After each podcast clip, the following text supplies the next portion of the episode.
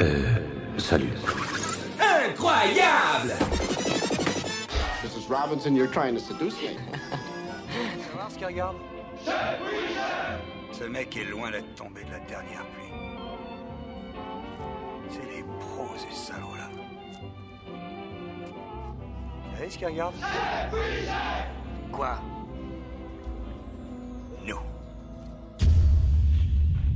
Bien le bonjour à tous et bienvenue dans cette émission spéciale. Aujourd'hui, on va parler de quatre films du présent. Euh, on va commencer par Black Panther, ensuite on va enchaîner sur Amsterdam pour euh, enchaîner ensuite euh, sur Mascarade et terminer sur Balle perdue 2. on va faire aussi une petite phase de conseils de films et séries actuellement sortis enfin sorti tout récemment. Euh, pour m'accompagner aujourd'hui, je suis avec l'éternel et toujours présent euh, Vince. Euh, bonjour Vince, comment vas-tu? Eh ben salut, ça va très bien. content d'être à nouveau dans le podcast. Je je comprends pas pourquoi on fait encore un, épisode spécial. décidément, c'est la fiesta des, des épisodes spéciaux en ce moment, mais tant mieux. Alors, il faut plus euh, d'épisodes pour être mieux référencé. Voici. Euh... Ah, c'est pour ça. Ok, la passion, très bien, je connais, merci. Euh, j'aime la passion. Euh, je suis tellement passionné que j'ai invité celle qui me passionne, Margot. bonjour. Bonjour. contente d'être revenue dans, dans l'émission après petite absence, surtout que je pense qu'on va bien s'amuser dans, cette, euh, dans cet épisode. Je vais également introduire euh, une nouvelle personne qui a rejoint l'équipe tout récemment et qui fait du coup son baptême et qui va être du coup euh, prochainement bisuté à la suite de cette émission. C'est euh, Démétrio. Bonjour Démétrio, comment ça va? Bonjour, bonjour. Bah écoute, je suis pas du tout stressé. En tout cas, je vais faire semblant de pas l'être et ça va bien se passer. Mais oui, ça va très bien se passer. Imagine qu'on est que entre nous et que personne nous écoute. Euh, ce qui est un peu le cas. Euh, et ensuite, euh, je vais introduire un invité parce que qui dit film avec Nicolas Bedos, enfin qui dit film de Nicolas Bedos, comment ne pas penser à JB ou illustre reconnu sur Internet. Comment ça va JB Ah, ça a commencé? Oui, ça a commencé. L'émission a commencé? Ah non, c'était la vanne, mais du coup j'ai bidé. Super. Moi j'ai la ref. bah écoute, ça va super. voilà, je suis trop content d'être avec vous. Vous êtes tous des personnes superbes et puis euh, merci pour l'invitation. Voilà, let's go. Mais je t'en prie, et comme tu le dis, euh, let's go. Hein, euh, nous allons commencer par parler de Black Panther réalisé par Ryan Coogler.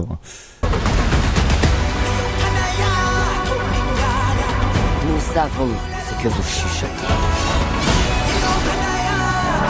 Cette fois, ils ont perdu leur protecteur.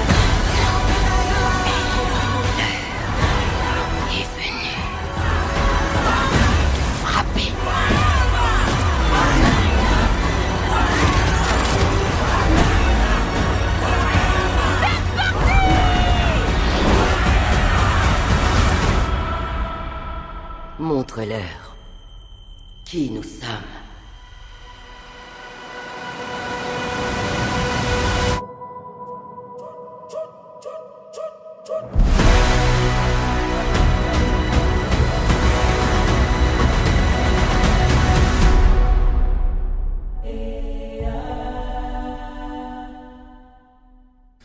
Black Panther Wakanda Forever est réalisé par Ryan Coogler, c'est le xème film du MCU euh, et aussi xème film euh, du MCU a duré plus de deux heures et ça commence vraiment à faire chier.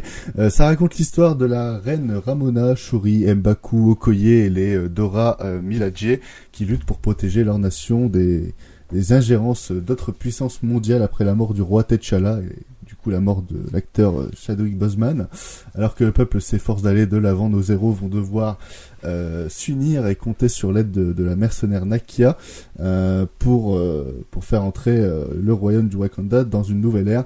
Mais une terrible menace surgit d'un royaume caché au plus profond des océans, Talokan, et du coup le pseudo méchant entre guillemets Namor. Euh, pour commencer, euh, c'est le petit bisutage. Démétrio, je te laisse commencer. Qu'est-ce que tu as pensé de Black Panther? Alors, avant toute chose, euh, j'ai envie de poser un petit contexte. Je suis pas particulièrement fan des films du MCU, mais en même temps, je suis pas forcément réticent du style ah c'est pas du cinéma. je peux quand même un peu aimer du style Avengers Infinity War, j'avais beaucoup aimé. un peu plus déçu par Endgame, mais c'est un autre débat. Oui. Donc j'y vais pas forcément euh, en me disant ça va être une bouse absolue. Mais vu les bandes annonces qui m'avaient pas trop chauffé, euh, l'affiche un peu moche, bon c'est un peu l'habitude vous me direz, mais vu que c'est pas une phase 4 qui m'a vraiment excité, je veux dire Doctor Strange 2, euh, Shang-Chi c'est pas des films non plus euh, folichons j'ai trouvé. Donc j'y vais avec peu d'attentes et en même temps je me dis bon pourquoi pas. Et honnêtement, euh, j'ai pas envie de spoiler, mais comparé à d'autres films qu'il y a dans cette liste, je suis très content d'avoir vu Black Panther 2. mais euh, c'est pas non plus exceptionnel. Alors soyons honnêtes, je- vraiment j'évacue d'entrée de jeu. Je pense que le plus gros défaut c'est qu'il fait 2h47.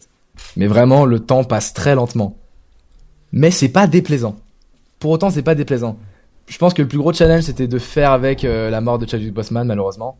Et il manque vraiment au film, il manque, euh, il manque le charisme qu'il apportait, euh, cette présence de jeu, mais qui est quand même vachement bien repris par Shuri. J'ai oublié le nom de l'actrice, euh, je m'en excuse. Laetitia Wright. euh, bah voilà. Et euh, et franchement, c'est un film qui, je pense, essaie trop de se focaliser sur l'action. Il essaie trop d'être un film total Marvel, c'est-à-dire on va faire des scènes à Los Angeles. Là, en fait, il y a Martin Freeman. Le personnage de Martin Freeman ne sert absolument à rien. On perd un temps fou avec des scènes inutiles. Alors qu'en fait, il fallait plus recentrer, enfin, je trouve, l'action sur les personnages centraux, donc euh, bah, Shuri, que je trouve assez bien écrite, bizarrement, et, euh, et le méchant qui, on va dire, est un peu des montagnes russes. Euh, il peut être autant bien écrit que mal écrit, c'est-à-dire euh, il fait un petit regard vers la caméra, il a les larmes aux yeux et il a ses petites ailes là sur les pieds un peu ridicules. Et en même temps, il a, il y a un petit propos de fond avec les Mayas que je trouve pas inintéressant. Pas génial, mais pas inintéressant. Donc c'est un peu ce que je dirais sur le film finalement. Bah pas génial, mais pas inintéressant. Euh, je sais pas, je vois que Vince il fait un petit sourire. Qu'est-ce que t'as pensé, toi, de Black Panther?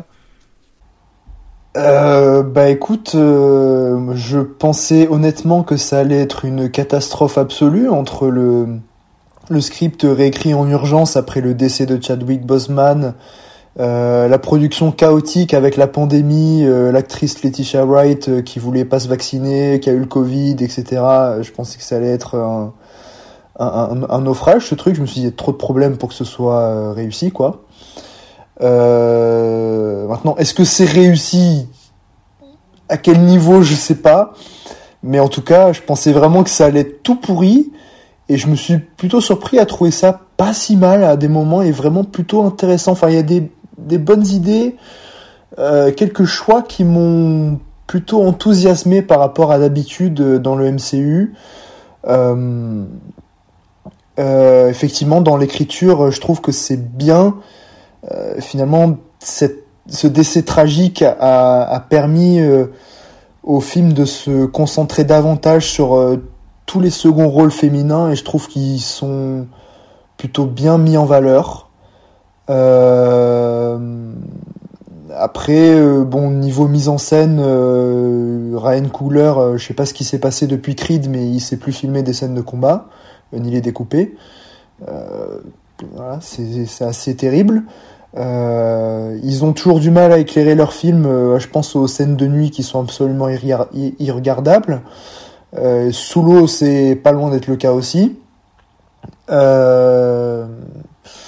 Mais ouais, globalement, il y a des choses que j'ai trouvé vraiment intéressantes. Voilà, dans les relations entre les personnages féminins, le rapport à à l'héritage de du Black Panther et hum, un truc que j'ai trouvé chouette aussi, c'est je pense qu'on a peut-être je les ai plus tous en tête, mais peut-être la plus jolie idée de plan final avant euh, les scènes, avant générique, je veux dire, euh, d'un- film Marvel.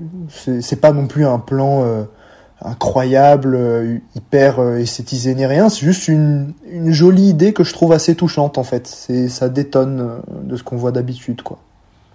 JB, qu'est-ce que t'en as pensé, toi, de, de, de Black Panther?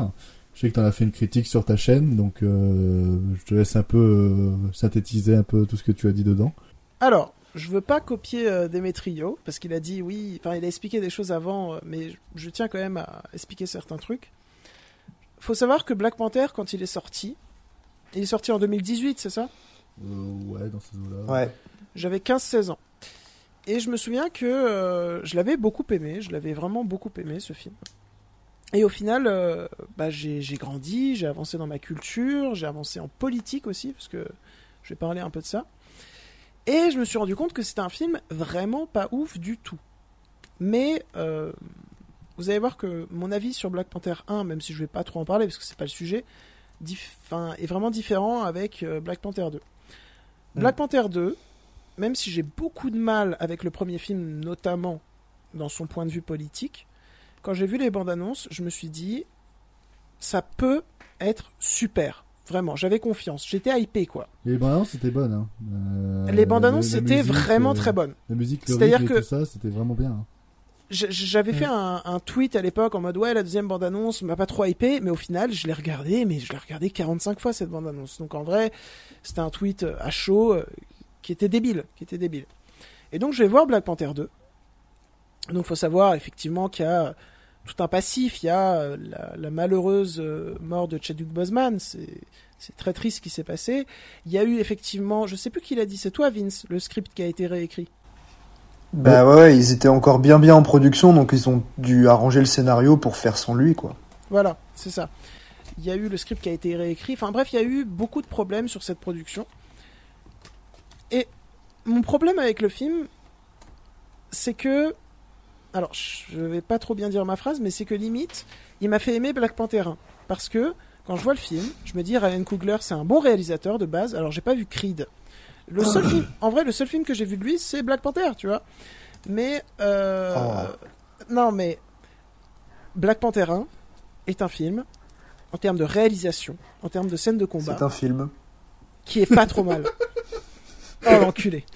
Non mais non mais Black Panther 1 en termes de, de, de- ouais de réalisation de scène com- de scène de combat et tout, de pure réalisation et tout, est pas trop mal. Devant Black Panther 2, je ne retiens aucun plan.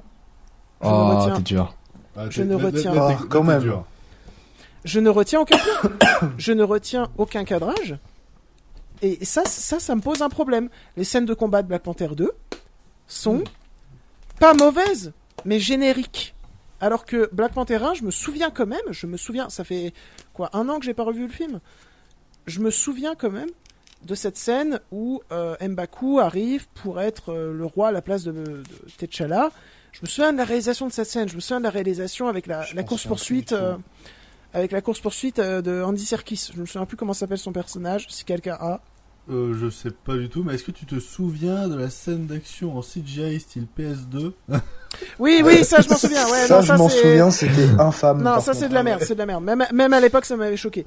Mais donc, premièrement, en termes de réalisation, bah, je retiens rien. Peut-être je suis dur, mais je retiens rien, c'est la vérité. En termes de scénario, je trouve que c'est un film malade. Tu sens que. Tu sens qu'ils ont réécrit le script, qu'ils ont gardé des choses du premier, qu'ils ont essayé de mélanger avec le deuxième script, etc. Et je sais pas, en termes de pure construction scénaristique, de la façon dont le récit avance, dans la façon dont le récit se construit, j'ai du mal. Parce que j'arrive pas à être intéressé, parce que ça saute tout le temps, ça, ça va d'un point de vue à un autre, mais sans que ça soit bien ficelé, etc. Du coup, j'ai du mal à m'investir dedans. Donc, réalisation pas ouf, scénario pas ouf. Je vais continuer sur les points négatifs, après je dirais quand même, un, je dirais quand même deux, trois points positifs. Et aussi à la politique. C'est-à-dire que Black Panther 1 et 2 sont ultra progressistes. Alors vous me dites, vous pouvez me reprendre hein, si je formule mal mon mot, mais dans la forme. Bah avant te, euh, là, je, te coupe, mais que qu'un film euh, soit progressiste ou de droite venant de Disney, c'est pas, pas. Non, étonnant. non, mais je veux dire, je veux dire, c'est génial, c'est génial d'avoir autant d'acteurs afro-américains, Euh, genre en tête d'affiche. C'est trop cool, c'est génial. J'ai dit une connerie? Super. J'ai dit une connerie? Non, c'est pas. Non, mais c'est c'est- c'est bien d'un point de vue de représentation euh, culturelle, mais bon, enfin, c'est pas non plus euh, un accomplissement cinématographique, quoi. Oui, non, mais je trouve ça très bien. Mais le problème, c'est que quand tu prends Black Panther 2, qu'est-ce que c'est? T'as le camp de Namor, t'as le camp euh, du Wakanda. Ces deux camps qui sont d'extrême droite pour moi. Qui sont en mode. Les deux camps, j'en ai fait la blague dans ma critique parce que j'ai répété deux fois le, même truc, mais qui sont en mode. Nous, on n'aime pas les étrangers.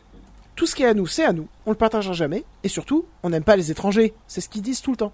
Et du coup, mon problème se pose là, parce que qu'est-ce que c'est? Il y je vais pas spoiler, mais c'est évident dans un Marvel. Tu peux pas finir un Marvel comme ça. Il y a un des deux camps qui gagne, mais c'est un camp d'extrême droite.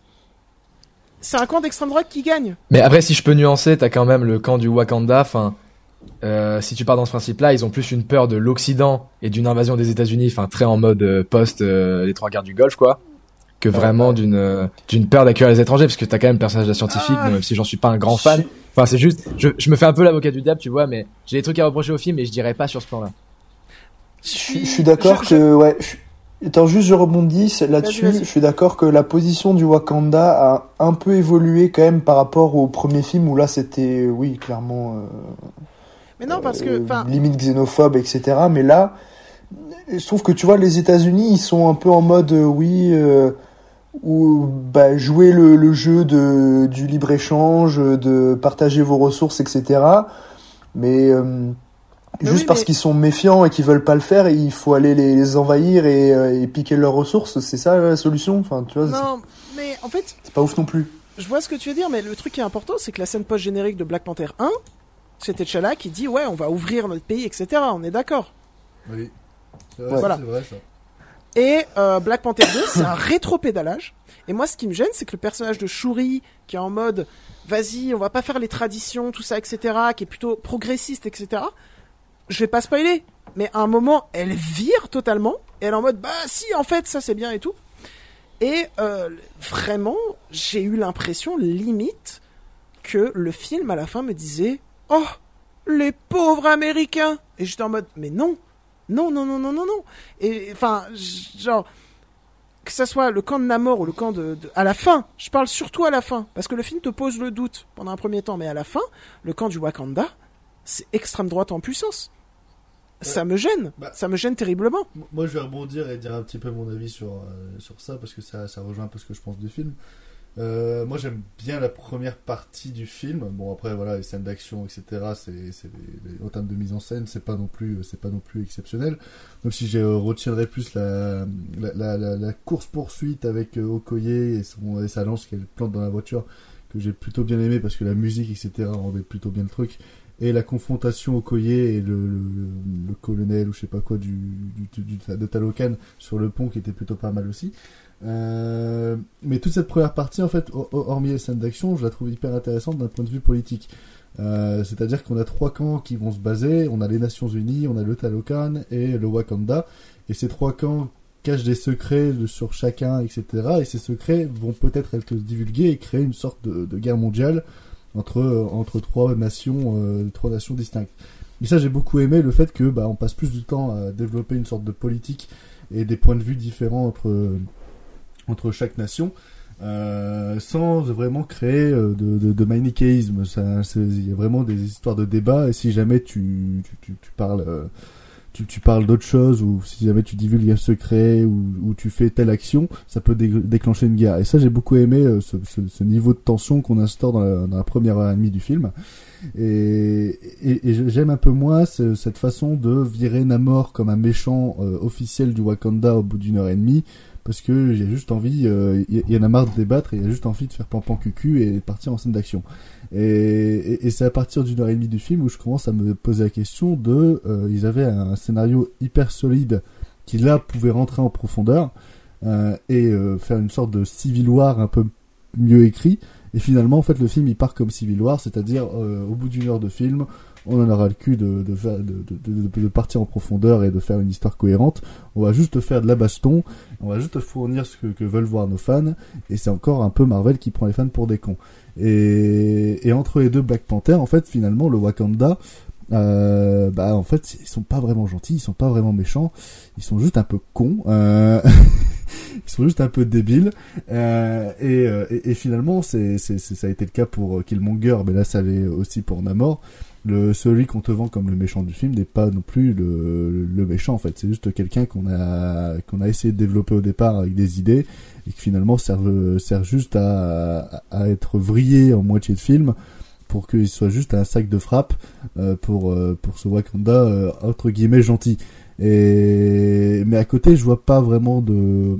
En fait, le message politique, ils essayent d'autant caser un au début du film.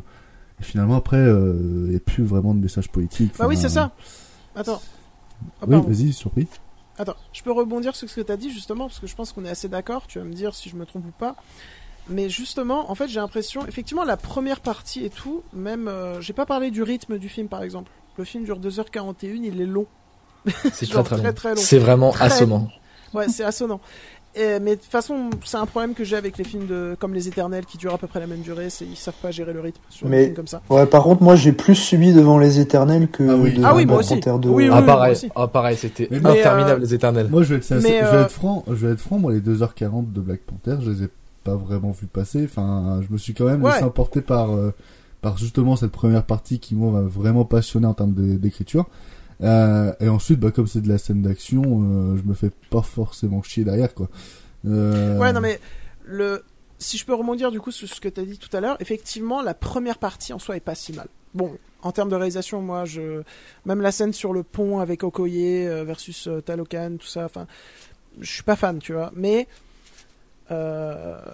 effectivement, la première partie en termes d'écriture politique est plutôt intéressante. Mais moi, Non mais en termes de tension, pardon, je te, je te coupe, mais en termes de tension, la scène là sur la plateforme pétrolière et tout, où t'as les, Pan- enfin, les mecs de Pandora là qui arrivent, euh, les navis qui arrivent pour tuer tout le monde. Enfin, honnêtement, en termes de tension, pour du Marvel, j'ai fait putain, attends, je suis bien devant Black Panther. Genre, Ouais, honnêtement, c'était pas Ouais, exceptionnel, mais ça j'ai un tenait la autre route. Problème. J'ai un autre problème avec ça, mais j'y viens juste après. Juste pour euh, la partie politique, effectivement, le début est intéressant, mais que ça soit Shuri, par exemple, voilà, ou Namor, il replonge dans les travers de l'extrême droite juste après. Et ça, ça me dérange. Mais ce que je voulais dire aussi sur euh, la partie donc, tu- que tu as citée euh, Demetrio, mon problème, comme l'a dit Vince, il me semble que c'est Vince qui a dit ça. C'est que c'est éclairé avec le cul. c'est que de nuit ou sous l'eau, que de nuit ou sous l'eau, tu ne vois que dalle. Et ça, ça me gêne parce que ça me gêne d'autant plus que tu sens que sous l'eau, par exemple, il y a eu une DA qui a été bossée à fond. Parce que si tu regardes euh, les décors ou les effets spéciaux, tu sens que il y a eu un truc qui a été bossé, mais vraiment parce que Mm. euh, c'est un, tiens, un po- point positif, Black Panther 2, en termes d'effets spéciaux, moi je le trouve pas ignoble.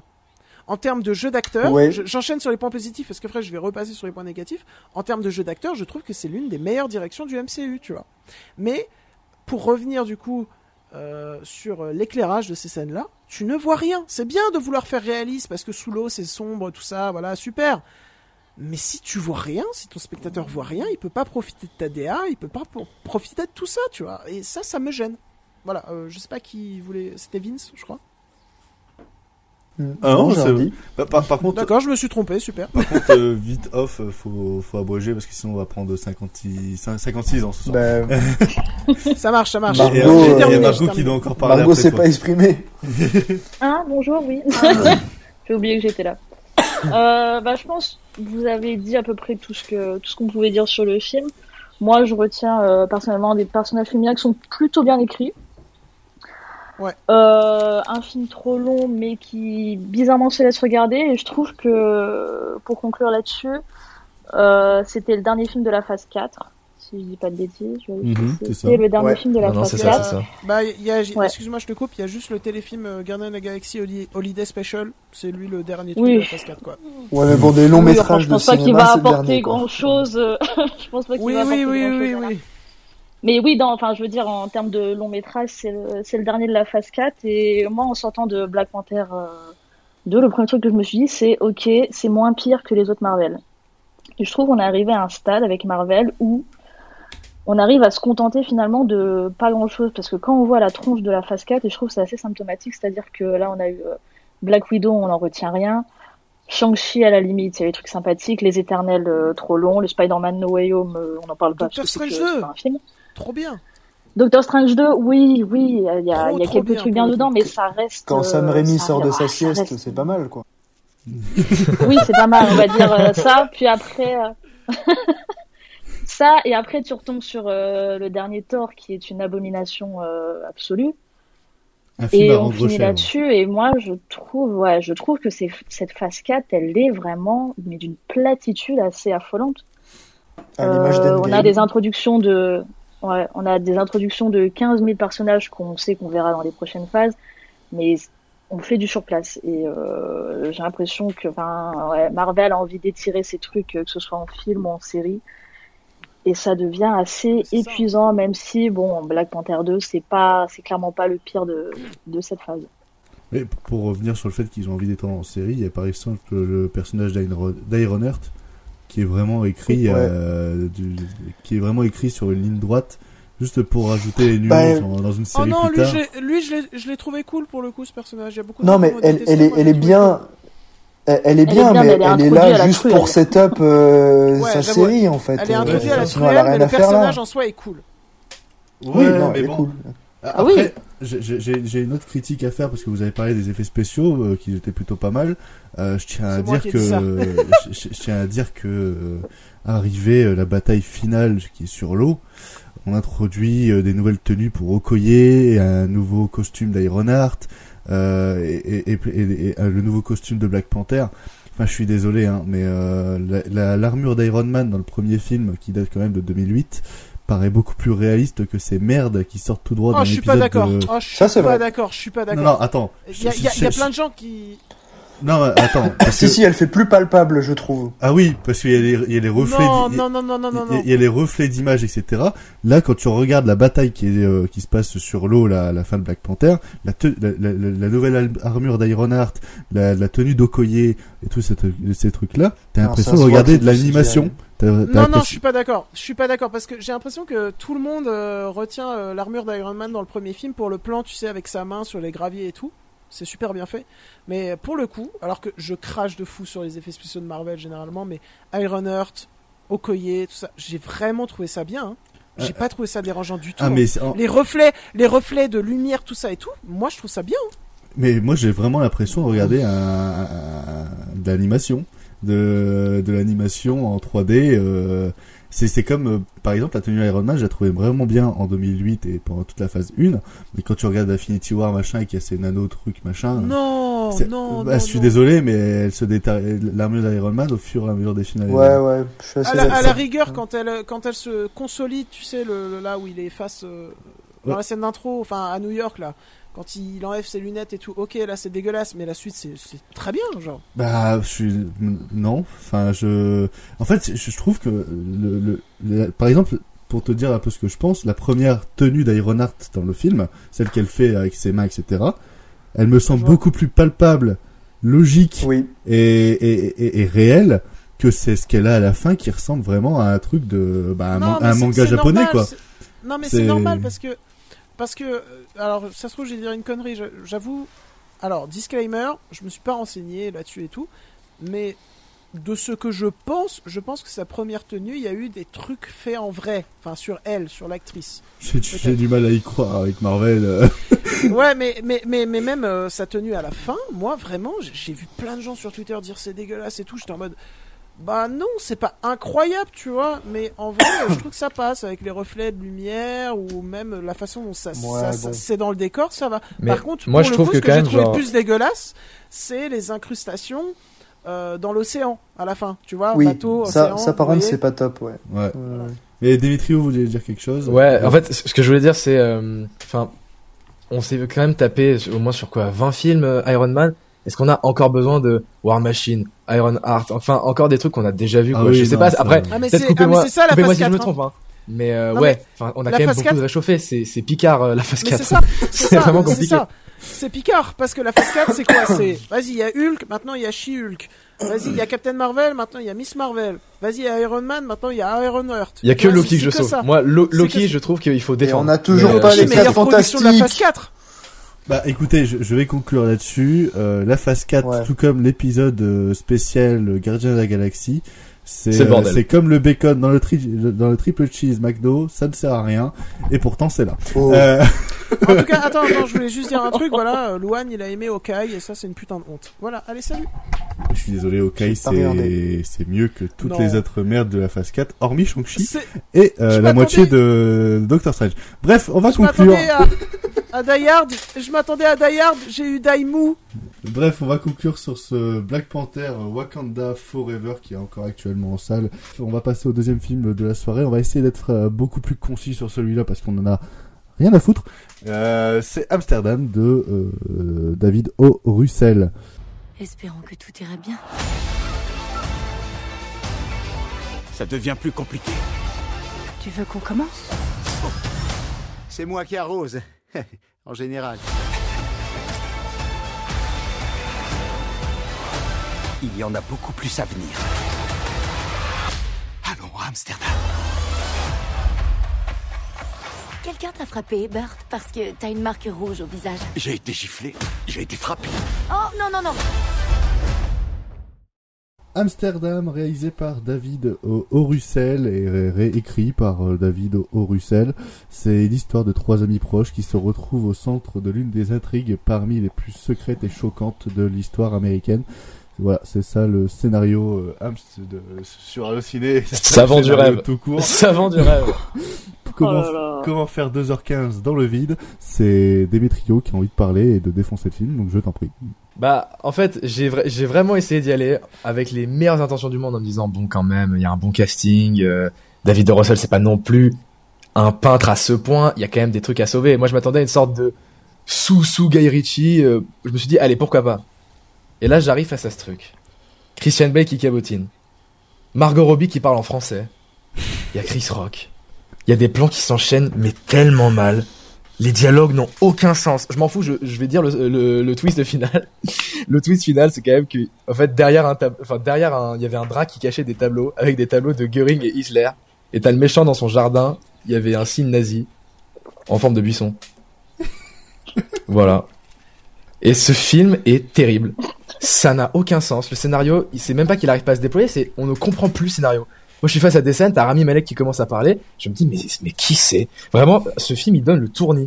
C'est un film, j'avais envie de vomir, mais tellement j'en pouvais plus de voir ce truc. Je suis resté jusqu'à la fin pour le podcast et voilà, mais vraiment, je serais jamais allé voir ça, je pense, de mon plein gré et c'est un traumatisme. C'est un traumatisme.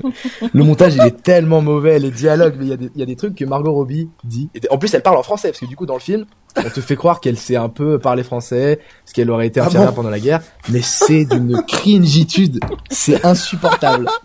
C'est vraiment, les dialogues s'enchaînent. Je crois que t'as un monologue de Margot Robbie qui dit oui, en gros, il faut profiter de ses amis et tout, mais ta gueule, vraiment, ferme-la.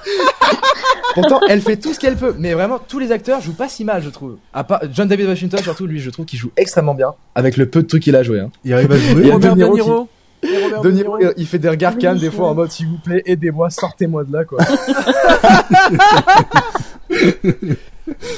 Mais Il avait besoin de payer ses factures, Bob. euh. voilà, c'est ça. Il doit avoir, euh, je pense, beaucoup de divorces parce que je comprends pas pourquoi il fait autant de merde. Mais bref, donc je vais essayer quand même de dire des trucs un peu intelligents sur le film. Je pense qu'en fait, le plus gros problème, c'est évidemment le scénario, mais c'est qu'en fait, on te décrit en permanence ce qui se passe. Les personnages te racontent, mais ils te racontent ce qu'on vient de voir. Du coup, c'est inintéressant. Mais- euh, par exemple, en fait, t'as les, t'as les amis, la soi-disant amis qui parlent entre eux. Ils se disent ah là, tu te souviens ce qu'on a fait à Amsterdam, puis tu te souviens de ce qu'on a vu, puis tu te souviens comment on est trop amis, mais je le vois pas, ça, je le ressens pas. Donc moi, en tant que spectateur, je suis perdu. Mais euh, le, le, le truc, c'est qu'en fait, le scénario, il s'arrête. Enfin, les dialogues s'arrêtent jamais. Ça ne fait que parler. Euh... Mais pour ne rien dire, c'est ça qui est Mais terrifiant. Attendez, attendez, juste par curiosité, il dure combien de temps le film 2h15. 2h14. 2h15. 2h14 Alors, vu ce que vous m'en disiez, je vais jamais voir ce film. Non mais Ah ressenti hein, ce que vous m'en 5h53. Vraiment. 53, hein, il a dit, il a pas arrondi, il a dit Ah, c'est, c'est 53. très précis, j'ai fait mes calculs. Non mais j'avais le temps de faire mes calculs pendant le film. J'ai pris, 53 des, et 47 secondes. j'ai pris des notes pendant le film. Je pourrais vous montrer. Je crois que j'ai mis vraiment 10 points d'interrogation à la suite tellement je comprenais pas comment on a pu produire un truc pareil. Alors, moi, je suis Ouais, je vais déçu. laisser la parole, mais oh là là. Moi, moi, je suis déçu parce qu'en fait, euh, j'avais tellement la flemme que j'ai été le voir en VF. Et donc, du coup, j'ai pas pu entendre Margot Robbie parler français. Euh, je suis. Ah, c'est, c'est, c'est quelque chose. la pourtant. cringitude. Oh non. Ah mais, c'est, mais Vous vraiment. allez le voir en VF dur. Non, mais, euh, mais, mais, mais je vais, je vais me le choper quelque part et je vais regarder quelques scènes, hein. J'ai envie de. j'ai Ah non mais je pense que la VF rattrape. Tu vois, je pense que la VF rattrape deux trois Oui. trucs à mon avis. Ah oui, oui, comment oui. Que c'était t'as, terrible. t'as, t'as peut-être un jeu meilleur en VF, tu vois. Ah ouais, Ah non, oui, mais, non, je, mais, je euh, suis sincère quand je dis ça. Oui, oui, non, mais parce qu'on a les, on a les acteurs de doublage euh, officiels des, des acteurs, genre Incroyable, les euh, acteurs euh, VF. de Christian Bale, VF, hein. etc. On, on, on retrouve les mêmes voix que dans Dark Knight, etc. Donc on n'est pas VF. Dé- dé- dépaysé. Philippe Valmont si jamais pour ceux qui connaissent. Putain, il est fort. Euh... euh, mais moi, en fait, ma plus grosse déception du film, et c'est là que c'est vrai que vraiment euh, le film sert pas à grand chose et, et, et, et n'est que là. C'est que pour- le film existe. Ouais, et C'est ça la plus grande déception, c'est qu'il existe. et, et qu'il n'est que là pour la gloire de David O. Russell qui n'en a aucune. Euh, en fait, c'est c'est vraiment un film égocentrique pour lui, et où il essaye de mettre le plus de choses qu'il sait faire, mais sauf qu'il sait rien faire. Et il s'est juste gâché en fait le talent des autres, parce que je trouve qu'en fait les acteurs, même en VF, bah tu sens qu'ils sont pas intéressés, pas pas intrigués, et qu'ils en auraient cul d'être là. Euh, Il y a la musique. Euh, qui est complètement inexistante. Alors, je- alors, attendez, j'ai plus le nom du compositeur, mais je sais que c'était euh, c'est- que c'est c'est pas que c'est pas un inconnu. Euh, ouais, c'est ça, c'est c'est Daniel euh, Pemberton et c'est c'est un, c'est Ah un- bon?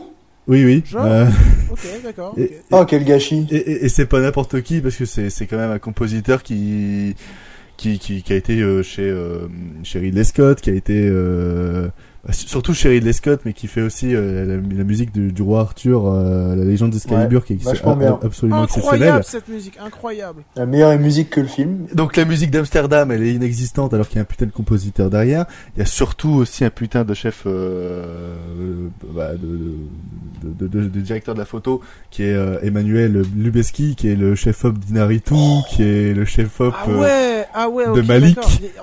En, euh, vrai, il y a du gros casting, il y a du Trop de gâchis, enfin. trop de gâchis. Et, et Oh en fait, là David là Russell là. découpe tellement mal son film et fait un montage que archi charcuté que t'as même pas le temps euh, d'admirer la photographie de Lubeski qui est complètement inexistante hein, parce que la majorité du temps c'est du grand angle et, des, et une caméra positionnée un peu n'importe où. Je me rappelle d'une scène d'ouverture où ils décortiquent la- un corps mort. Euh, et des fois il y a des plans, je me dis mais qu'est-ce qu'ils foutent là? Pourquoi il y a un plan sur cette tasse qui ne servira à rien? Et- Mais je crois qu'en fait le cadreur c'était un nain. Ou tu vois, parce qu'il y a tellement de, de scènes. Où, Ah oui. Ou alors vraiment beaucoup de respect pour les personnes de petite taille, mais il y a beaucoup de scènes euh, filmées de très bas. Et je, Il a je rattrapé pas- son argument. T'as vu, t'as vu, hop là. Je me suis fait une passe décisive tout seul, mais vraiment il y a beaucoup de euh, beaucoup de plans où je me dis mais qu'est-ce que ça fout là? Pourquoi est-ce qu'on prend ce point de vue Qu'est-ce que ça me in raconte the Vraiment rien. In the sauce. Oh putain. Mais euh, mais mais il y a de ça. Mais en fait, le seul plan qui est notable dans le film, dans 2h15, hein, c'est un plan où il y a Christian Bale et euh, euh, Washington qui partent, John euh, David Washington. ouais, qui s'enfuient et que t'as un plan. euh, un plan euh, large sur la, la, la ville avec des belles lumières, etc. C'est le seul plan qui ressemble au, au chef-op. Le reste, euh, bah, c'est des champs contre champs et des, des gros plans sur les visages. Il n'y a aucun effort derrière. Euh, Pourtant, ils sont beaux. Christian Bale, euh, tout ça, ils sont beaux, tu vois. Pff, putain, en fait, Bale, il est, il est rigolo parce que tu sens qu'il a pas envie d'être là. Mais il fait, mais, mais, mais il fait un peu genre le, le Johnny Depp cabotin. Euh, Ah ouais, ce qui, ce qui sublime un petit peu son personnage, mais après le reste, euh, bah, c'est, c'est horrible. Et je sais pas comment ça Ouais, marche même- aux États-Unis, mais ils avaient lui, tous je besoin de valider leurs heures là. Mais en fait, je, je, je, projet, euh, je pense en fait que euh, il y a eu piston quoi, et il y a eu euh, agents qui se sont mis deux d'accord pour dire, euh, oh bah, vas-y, on va, on va participer au nouveau film, à Oscar de pas, David moi, O. j'ai- Russell, mais euh, finalement c'est, Ouais. c'est bidesque quoi. Je sais pas, j'ai pas vu le film, compléter leur mais bande j'ai pas démo. vu le film, mais en fait, en voyant les bandes annonces et tout, je me dis, j'ai l'impression qu'il y avait vraiment des bonnes intentions, mais que ça a été foiré. Et puis euh, bon, le réalisateur, moi, je vais pas voir son film parce que bon, Cancel. Euh... cancel, cancel, cancel, quoi. Mais voilà. Moi j'ai déjà failli m'endormir en regardant la bande-annonce, donc j'ai décidé de pas y aller. Mais t'as bien eu raison. Premier, premier degré, j'ai vu la bande annonce pour la première fois ce midi, mais ça a l'air naze. Genre, même la photo dans la bande annonce, elle est pas ouf du tout. Enfin bref. Mais c'est catastrophique en plus. Il y a pas de décor, tout est cloisonné, mais ça a coûté 80 millions. Enfin, je... 80 millions. Ah non mais vraiment. Pourtant, Pour ce que euh, j'ai vu dans la Exactement. bande annonce. Pour ce que j'ai Il vu faut payer pas annonce. me donner ouais. envie de voir un film avec Margot Robbie, euh, faut y aller. Pour conclure, on va passer à Margot qui va euh, vous dire ce qu'elle a pensé d'Amsterdam. D'ailleurs, elle m'a fait un, un résumé critique pendant la séance tellement elle se faisait chier. Margot, qu'est-ce que t'as pensé? Oui, Achève-le. euh, durée, euh, durée du film euh, 2h15, ressenti euh, 7 ans en année chien, au moins. Ce n'est pas plus. Euh, un casting 5 étoiles pour un scénario inexistant qui ne cesse de te prendre par la main et je trouve ça énervant au plus haut point ces scénarios qui ont besoin de t'expliquer tout ce qui se passe comme si le spectateur est beaucoup trop con pour euh, comprendre ce qu'il voit. Euh, sinon, euh, tout a été dit. La cringitude des personnages qui parlent en français, la comptine en français où vraiment Oh là j'ai cru que j'étais en train de me liquéfier dans la salle et j'avais envie que la salle prenne feu. Putain, ça c'était horrible, ouais. Même en VF, c'est horrible. Ah bah je peux Ah dire ouais, qu'en VO bah, c'est délicieux. En. VO, en VO, c'est, en VO en plus je comprenais pas au début que c'était une comptine, puis j'ai compris que c'était une Mais- comptine et j'ai compris que c'était des mots en français. J'étais vendu. Est-ce que la salle a vraiment pris feu? Ah, j'aurais bien voulu, j'aurais dû y mettre. Ah oui, oui, c'est ce que je me peut-être, disais. euh, J'aurais peut-être sauvé tout le monde parce que même dans la, non mais en fait c'est ce truc où le film il sait pas où se placer, c'est-à-dire que c'est pas assez drôle pour que ce soit une comédie, d'ailleurs personne n'a rigolé dans la salle.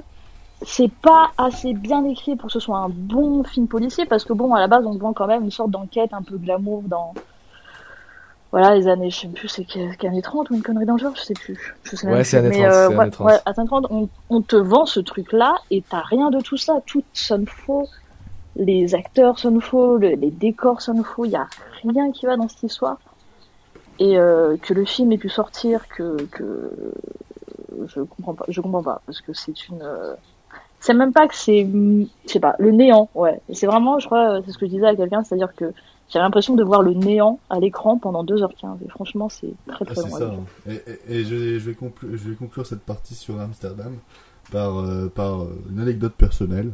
Euh, vous le savez, vous commencez à le savoir, je travaille dans un cinéma, je ne compte plus le nombre de fois où les gens sont sortis au bout de 40 minutes de film et sont carrément partis. en fait, je, je- je- je me retrouve avec des salles Legit, déjà... legit. Bah, je- en fait, je me retrouve vraiment avec des salles où j'ai trois personnes ou quatre personnes. Des fois, je me retrouve, je me retourne vers les caméras de la salle au bout de 40 minutes de film et je n'ai plus personne dans la salle. et j'entends des portes claquer. Ah mais tu m'étonnes quoi. Putain avec un film pareil. Euh, et, et- et ça me fait toujours euh, bien rire. Euh, voilà, c'était notre partie sur Amsterdam, un film OSEF actuellement au cinéma, si ce n'est euh, s'il s'il le diffuse encore, parce que non seulement il dure longtemps, mais en plus il sert à rien et il fait pas d'entrée. Donc, Ouh, euh, ça tire pas à balle imaginaire ici. Ah Non, non, bah non. Euh, mais justement, comme on tire pas à, à balles réelles, enfin comme comme on tire euh, au fusil d'assaut, euh, on va passer sur le film le plus peut-être euh, problématique euh, de cette émission. Oh non. Euh, on va passer sur euh, sur Mascarade de Allez, Nicolas let's Bedos. go C'est le mariage que tu vises, oui ou non? Tout ce qu'il vient de subir était la conséquence d'une incroyable mascarade.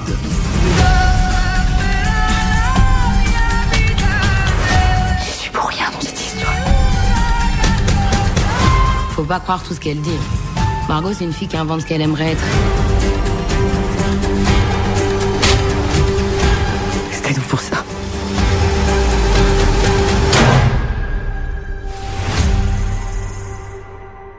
Mascarade réalisé par Nicolas euh, Bedos. Euh, avant de vous pitcher un peu ce que raconte euh, Mascarade, afin de bisuter notre invité euh, JB euh, illustre connu, euh, ça va être Margot qui a euh, trois pages de notes sur Mascarade qui va commencer et le bisutage se fera à partir du moment où Margot va dire le premier mot. JB n'aura pas le droit d'intervenir pendant toute sa section et ne pourra que parler euh, à la suite de ce que va dire Margot euh, dès lors que je lui aurai euh, dès lors que je vais lui donner la parole.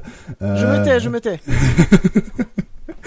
Mascarade, qu'est-ce que ça raconte? C'est lorsqu'un jeune gigolo, euh, donc c'est Pierre Ninet, qui tombe sous le charme d'une sublime arnaqueuse, donc c'est Marine Vact. C'est le début d'un plan machiavélique sous le soleil brûlant de la Côte d'Azur. Les deux amoureux sont-ils prêts à tout pour s'offrir une vie de rêve, quitte à sacrifier celle d'une ancienne gloire du cinéma, donc Isabelle Adjani, et d'un agent immobilier, donc François Cluzet. Passion, crime et trahison, après Monsieur et Madame Adelman et la belle époque, Nicolas Bedos tourne en dérision le monde cruel de l'argent roi et nous livre une nouvelle fresque sentimentale. Qu'est-ce que tu en as pensé, Margot? Euh, eh bien, écoute, euh, s'il y a bien un point positif par que je dois trouver au film, c'est que c'est pas trop mal filmé. Je trouve qu'il y a un sens du montage très précis qui fait que c'est assez plaisant à voir. Euh, Il y a des scènes que je trouve très élégantes et très théâtrales. Je pense euh, celle qui me reste en tête à chaque fois, c'est celle du dîner. Enfin, quand le personnage d'Isabelle Adjani fait un dîner et qu'elle te fait son truc ultra théâtral avec euh, Pierre Ninet au piano, je trouve ça vraiment chouette. Et là, je me dis, putain, ça peut être bien. Et plus le film avance, plus je me dis, ben non, en fait, Nicolas Bedos est toujours aussi misogyne, ça ne bouge pas, c'est incroyable. Parce que, et même si, euh, je crois dans ses interviews, c'était un truc où il aimait les femmes et tout, il s'inspire même de sa vie, d'un livre qu'il avait écrit et qui est jamais sorti d'ailleurs. donc le personnage de Pierre Ninet et, et Bedos. Euh, ce film est misogyne. Ce film est misogyne parce que euh, déjà il sait pas où se placer. Il y a des il y a des scènes où et c'est ça qui je trouve le plus dommage, c'est-à-dire que il y a des scènes par exemple t'as le personnage euh, de Margot qui euh, voilà il déploie un personnage assez intéressant où tu découvres qu'elle est très manipulatrice et tout qu'elle qu'elle sait exactement ce qu'il faut faire, les mécanismes qu'il faut pour choper les hommes, pour euh, pour les flatter, pour flatter leur ego, etc. Et juste après, tu te retrouves avec une scène abominable où elle demande euh, personnage de Pierre Ninet dont j'ai oublié le prénom de de la frapper, Adrien, voilà, euh, de la frapper pour euh, faire croire que l'autre euh, François Cluzet qui l'a frappé, etc. Je trouve ça, je ne comprends, je ne comprends pas, je ne comprends pas où ça va en fait. le personnage de Margot qui est traité de folle, je ne sais pas combien de fois dans le film bien évidemment, c'est toujours la femme le problème. Euh, Qu'est-ce qu'on a euh... Enfin, je je comprends pas en fait les portraits de femmes là-dedans. T'as la femme de de François Cluzet qui passe pour euh, la pauvre victime qui est obligée de se mettre à genoux et supplier son mari de pas partir euh, avec Margot. Euh, à chaque fois, t'as une sorte de discours paradoxal où il veut montrer que en gros, on va pas dévoiler le, enfin le, twist du film, mais que soi-disant, bah, c'est la femme qui a réussi à prendre le dessus. Enfin, c'est ce qu'on veut dire, notamment dans cette scène de fin où je trouve que c'est vraiment le, le du paradoxe, où on te dit que bah c'est la femme qui a réussi, c'est la femme qui a gagné, c'est les hommes qui ont perdu, mais t'as cette voix off d'un homme, enfin c'était celle de Pierre enfin d'Adrien, où en fait on te dit bah finalement c'est quand même un peu la faute de la femme si on est là, si on est arrivé là, c'est un peu à, cause d'elle. Donc, euh, je trouve que je sais, enfin, je, suis mitigée, je suis mitigée parce que parce que oui, le film, le film est misogyne, même si on, même si, si on veut nous faire croire le contraire. Je trouve à chaque fois les réactions des personnages féminins qui sont ultra démesurée, contrairement à celle aux hommes. Ça passe toujours. Enfin, le, le portrait de la femme hystérique euh, commence à, m'épuiser au plus haut point. Euh, ce besoin, j'ai l'impression il y a un besoin dans Mascarade de s'abreuver de, des, des, malheurs des femmes pour, euh, pour pouvoir exister. Donc, euh, voilà, moi c'est, je, je n'aime pas ce film, je trouve ce film je dirais pas forcément problématique, parce que bon, euh, je pense qu'on a d'autres problèmes à gérer, mais euh, je reste persuadée que ce film est misogyne, que Benos, que Bedos n'aime pas les femmes, il n'a jamais aimé les femmes dans son film, et je, autant Monsieur et Madame Adelman, je trouvais ça pas mal, autant La Belle Époque me posait déjà pas mal de problèmes avec le personnage de dans Tillier. Et là, je trouve que Mascarade, c'est le, c'est le, c'est le pompon sur la Garonne. Voilà. Débrouillez-vous avec ça en fait, c'est pas qu'il n'aime pas les femmes, c'est qu'il n'aime pas Doria Tillier. Et ça, euh... commence à nous faire comprendre. ça, commence à se voir, en fait. Et, et, pareil, je pense qu'il n'aime pas non plus euh, son la ex, Oui, voilà. Et, et, et, je pense qu'il n'aime pas non plus la chirurgie d'Isabelle Adjani. Il nous le fait bien comprendre lors d'une scène bien particulière. Mais... Euh... Hmm, je suis pas d'accord. Ah bon, euh, bon. Euh, mais je, je vais laisser parler JB euh, qui euh, est à contrario de, de, de, de Margot. Euh, donc euh, voilà, JB, je te laisse la parole. ne sois pas tout rouge colère, mais, mais je t'en prie. Je suis en colère. Non, c'est pas vrai. Non, je vais faire un, un, petit peu un petit préambule quand même qui est important pour nos auditeurs et nos auditrices. C'est que moi, Nicolas Bedos, c'est mon réel préféré. Voilà, ça peut. Je sais pas s'il y avait des gens ici qui étaient au courant ou pas, mais c'est mon réel préféré parce qu'il a, il a réalisé, euh, il a réalisé Monsieur et Madame Adelman, qui est mon film préféré, que j'aime euh, d'amour vraiment. Euh, La Belle Époque qui est très bien et pour tout vous dire, je trouve même son OSS 117 très appréciable, alors qu'il y a beaucoup de gens qui ne l'ont pas aimé. Donc il arrive avec, il arrive avec avec Mascarade qui pour moi tranche de fou avec ce qu'il avait fait actuellement. Euh, avant, pardon. Et euh, moi, Mascarade, je suis pas d'accord avec ce que tu as dit, Margot, parce que effectivement, ça montre les femmes comme manipulatrices, et ça, c'est un petit peu dérangeant. Enfin, dans le sens que c'est le regard dans, dans une première demi-heure, dans une première heure, qui pose sur les femmes, et ça c'est un petit peu dérangeant parce que tu te dis il tacle pas forcément les hommes et tout, donc c'est problématique. Mais moi, quand je ressors de Mascarade, au-delà du fait que je trouve la réalisation, mais même toi, Margot, t'as bien aimé la réalisation. Ah oui, oui, totalement. Voilà. Pas de souci avec la réalisation. moi. La réalisation, je la trouve mais impeccable, virtuose. En fait, moi, ce qui me passionne avec le cinéma de Nicolas Bedos, c'est que c'est un cinéma du virtuose. C'est un cinéma de la liberté en termes de, de réalisation. C'est-à-dire, c'est des films français, qu'on les aime ou qu'on ne les aime pas, ça bouge tout le temps, ça réinvente tout le temps son plan. C'est-à-dire qu'il il va même jouer parfois à refaire le même plan que genre euh, 15 minutes plus tôt, mais après il va être le réinventer, etc.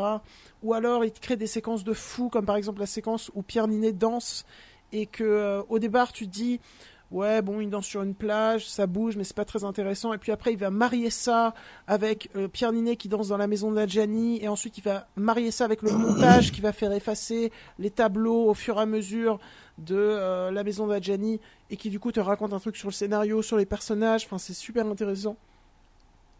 Et en plus de ça, il y a, il y a une cohérence dans son cinéma qui, qui me passionne, c'est-à-dire que à ce moment-là, il réutilise une musique qui avait été composée pour euh, La Belle Époque par Anne-Sophie. euh, Ah merde, je connais pas.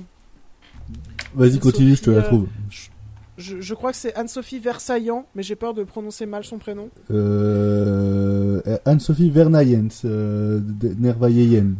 Donc j'ai vraiment très très mal prononcé son prénom, Euh, mais euh, vraiment, son, cette, son nom euh, est compliqué, mais euh, on elle est- s'excuse pour elle. C'est écorché. Elle est trop forte, elle est trop forte. Donc, déjà, moi, en termes de réalisation, que ce soit Monsieur et Madame Adelman, La Belle Époque, un peu moins au 1617, quand même, et Mascarade, ça me passionne. Mais en plus de ça, moi, je suis pas d'accord sur le fait que Nicolas Bedos est misogyne. Parce que, euh, vraiment, quand, quand, quand il parle de. de...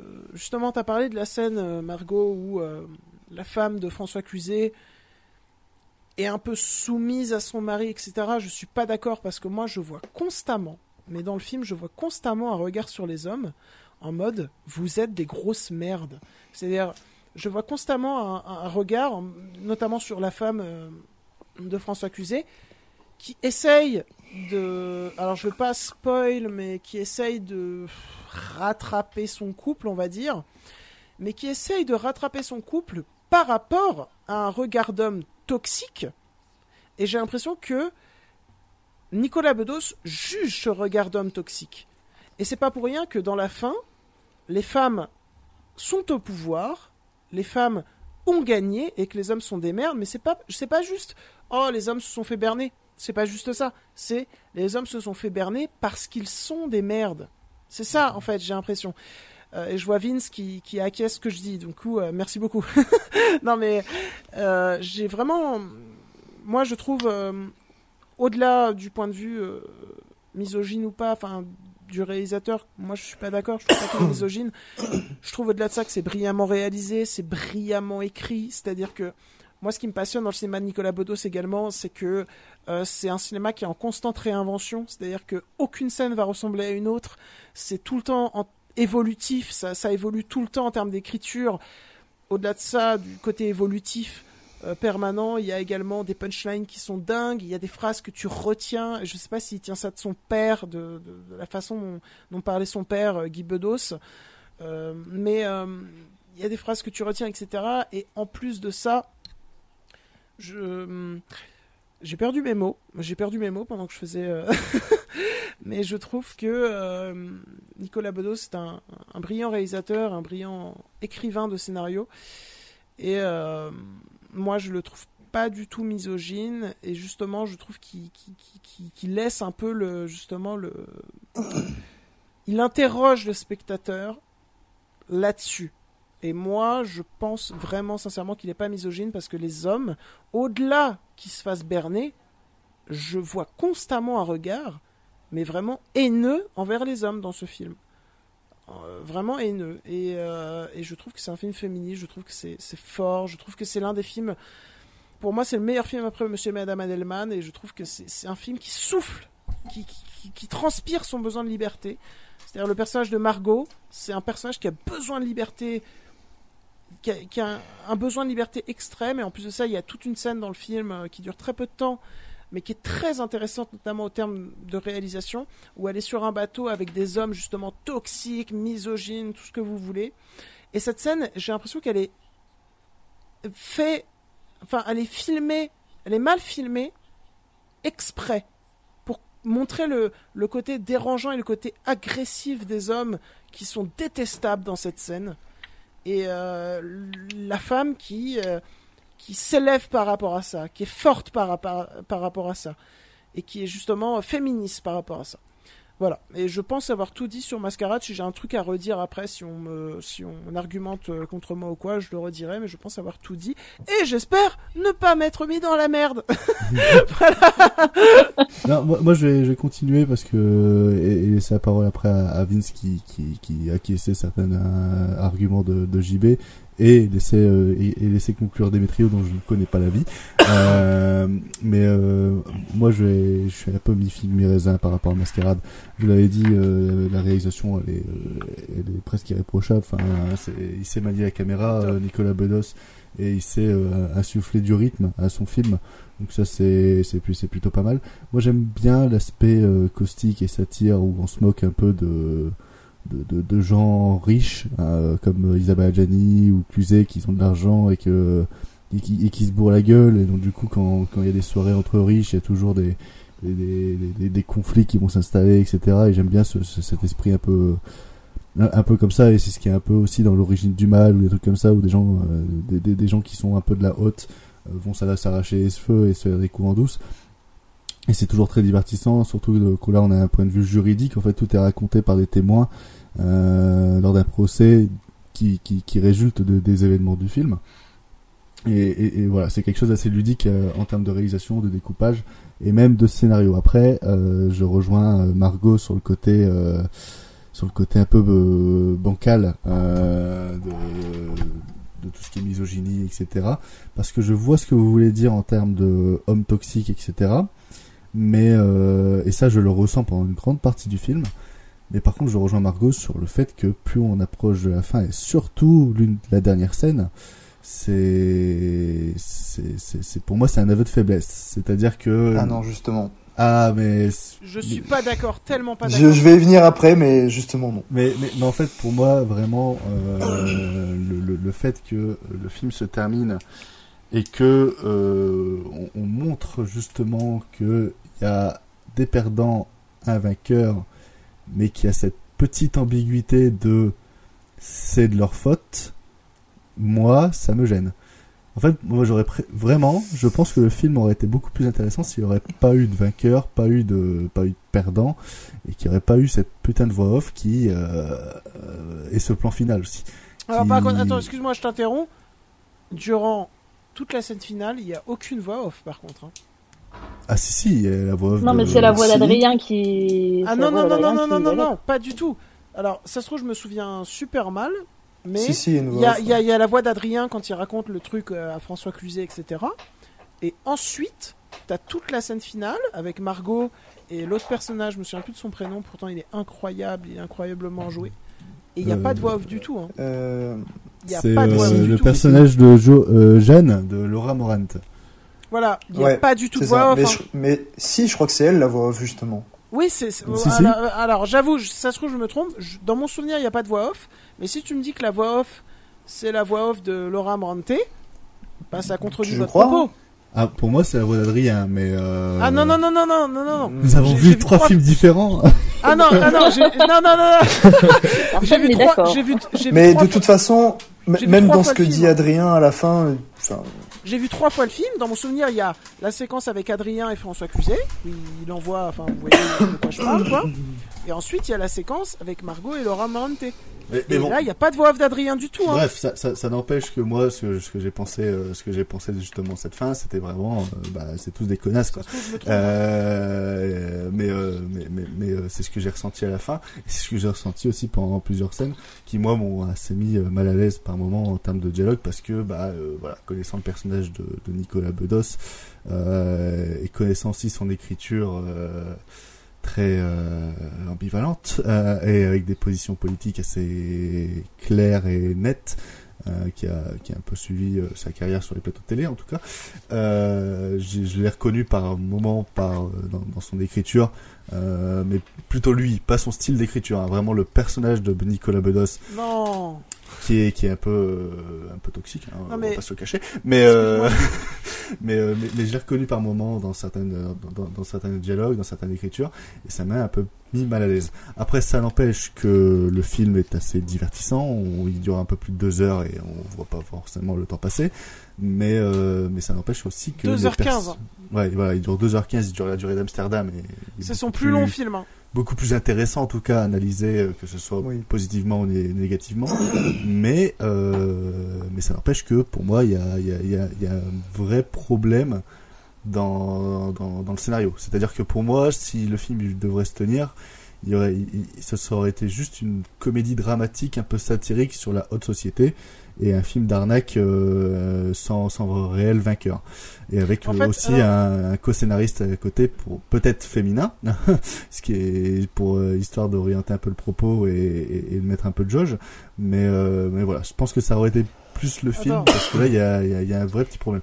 Euh, je te laisse JB très succinctement parce que sinon on va prendre 50 Ouais. ans. Non, non, c'est juste, euh, moi, je, le personnage public de Nicolas Bedos, je l'apprécie pas forcément. Enfin, j'ai pas trop d'avis dessus, mais je trouve que vraiment ça différencie euh, le personnage et le réalisateur. Le réalisateur est pas du tout pareil. Et Ah. euh, ah mais la caméra la, la caméra ne parle pas euh, c'est mot oui non, Euh, non, non, mais, non, Non, mais je veux mais dire, euh, le qu'il réalisateur fait, euh, scénariste n'est pas pareil. Et euh, moi, je, je trouve ce film pas du tout problématique. Au contraire, alors, euh, j'ai- excusez-moi, mais je le trouve plutôt féministe, moi, ce film. Alors, après, ça se trouve, je dis des conneries, je me trompe, je me trompe. Peut-être.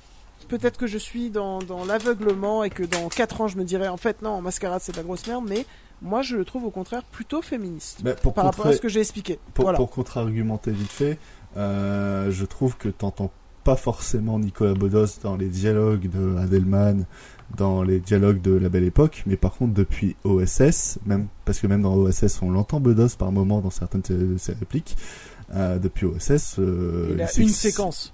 euh, plusieurs, mais Il a euh, une séquence. Non, vraiment, il a une séquence. Je l'ai revu hier soir. Il a une séquence. Ouais, ouais. Enfin, tu, tu... il, il met plus ses opinions politiques et ce qu'il pense un peu de la société, Mais des non, femmes, mais OSS, des hommes, etc. OSS dans ses films. Oui, mais OSS. Ça, c'était son moins beau film parce que justement, il a joué le personnage du politiquement incorrect et un peu con, tu vois. Mais Mascarade, c'est pas du tout ça. C'est pas du tout ça. On va, on va pas faire un pamphlet sur OSS, mais rien que l'ajout du personnage de Pierre Ninet qui fait ça à contrebalancer tout ce que dit, euh, tout ce que dit le personnage de Mais il se fait, Jardin. il se fait, je vais, je vais pas trop spoiler, mais il se fait bouffer. Ah oui, mais en c'est- fait, j'ai spoilé.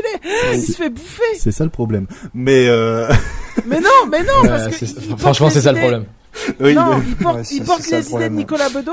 Il se fait désinguer. Oui, mais justement, c'est ça le problème. En fait, euh, le, le Mais personnage. pourquoi Bah, en fait, le personnage euh, qui euh, qui est un, un peu la représentation de la cancel culture et de, en fait des gens qu'en fait qu'ils ont des fois raison. En fait, euh, euh, bah il se fait bouffer et il est. euh, Pas du tout.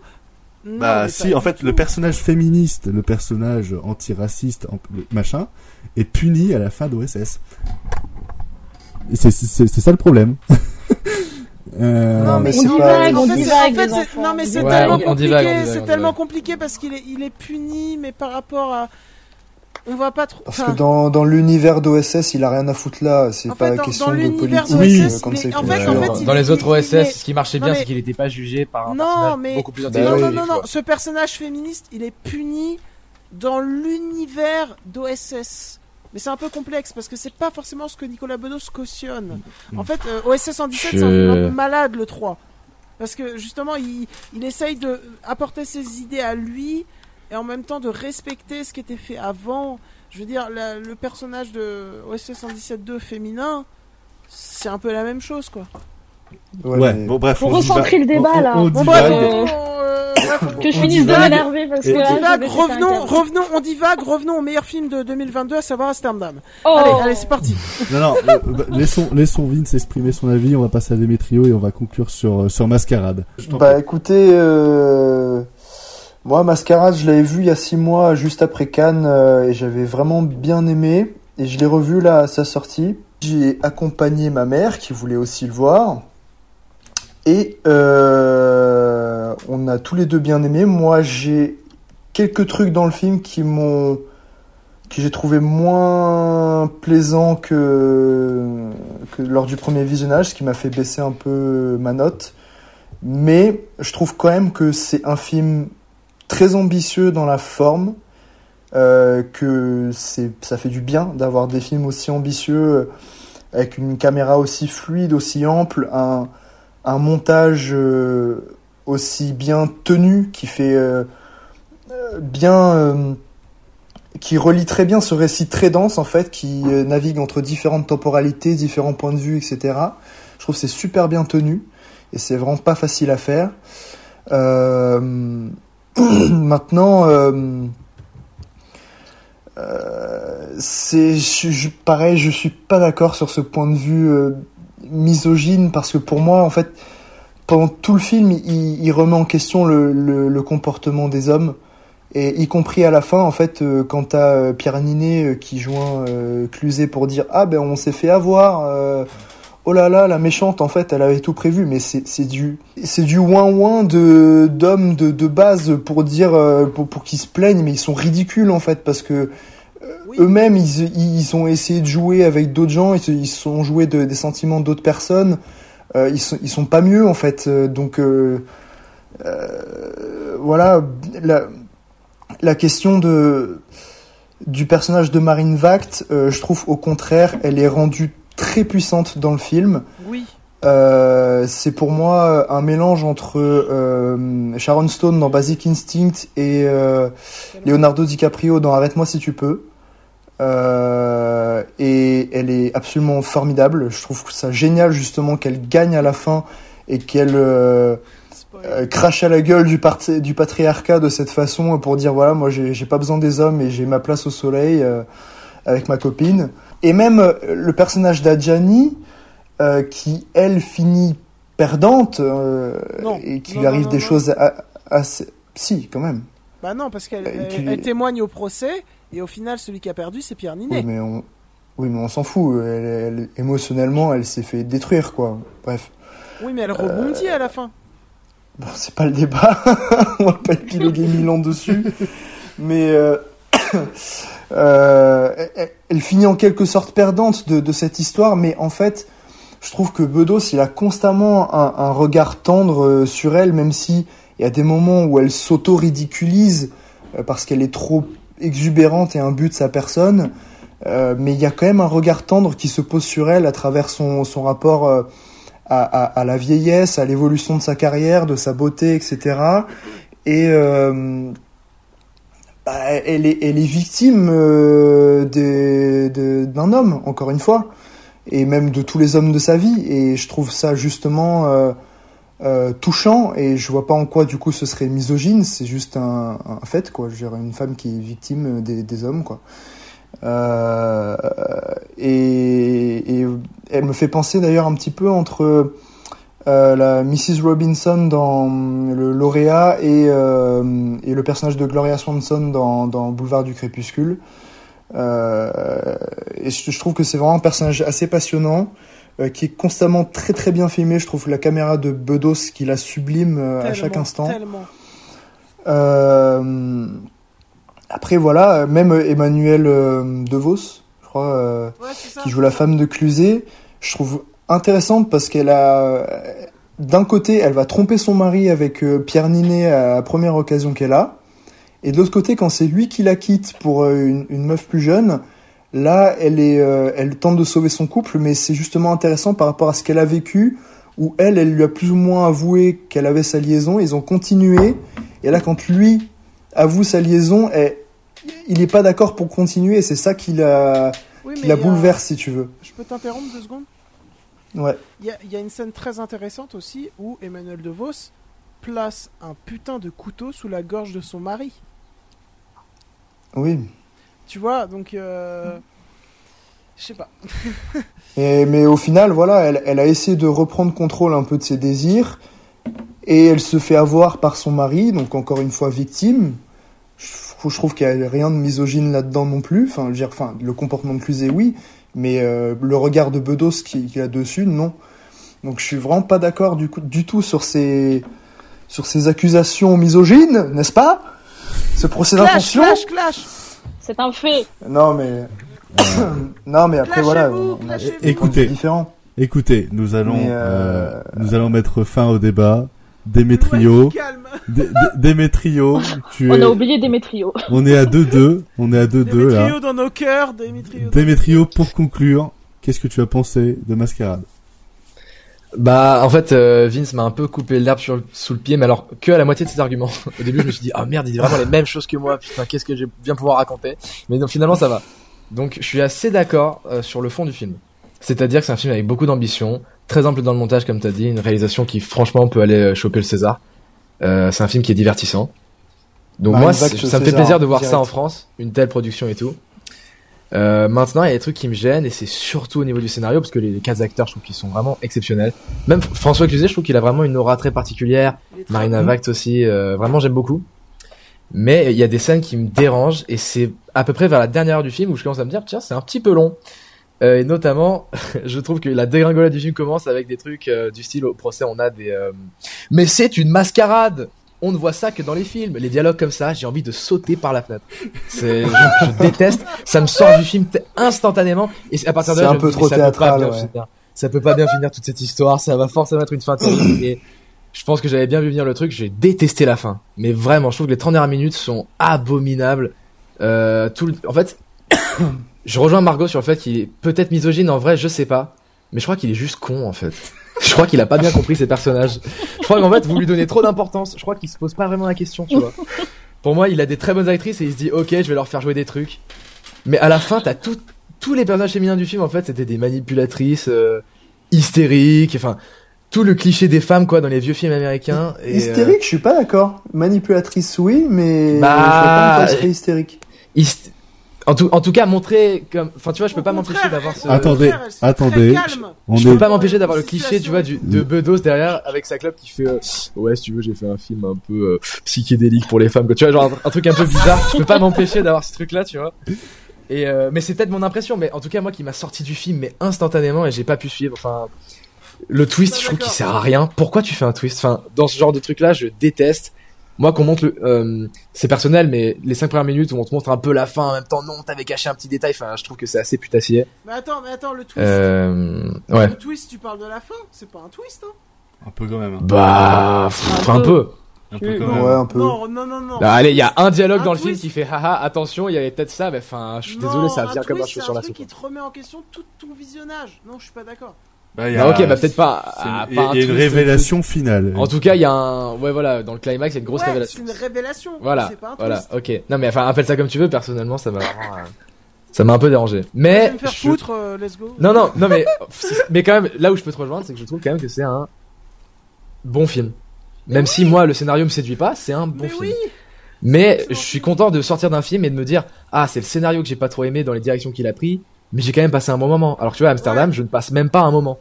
Donc j'en viens à, à relativiser sur tout le cinéma que j'ai eu euh, ces dernières années. C'était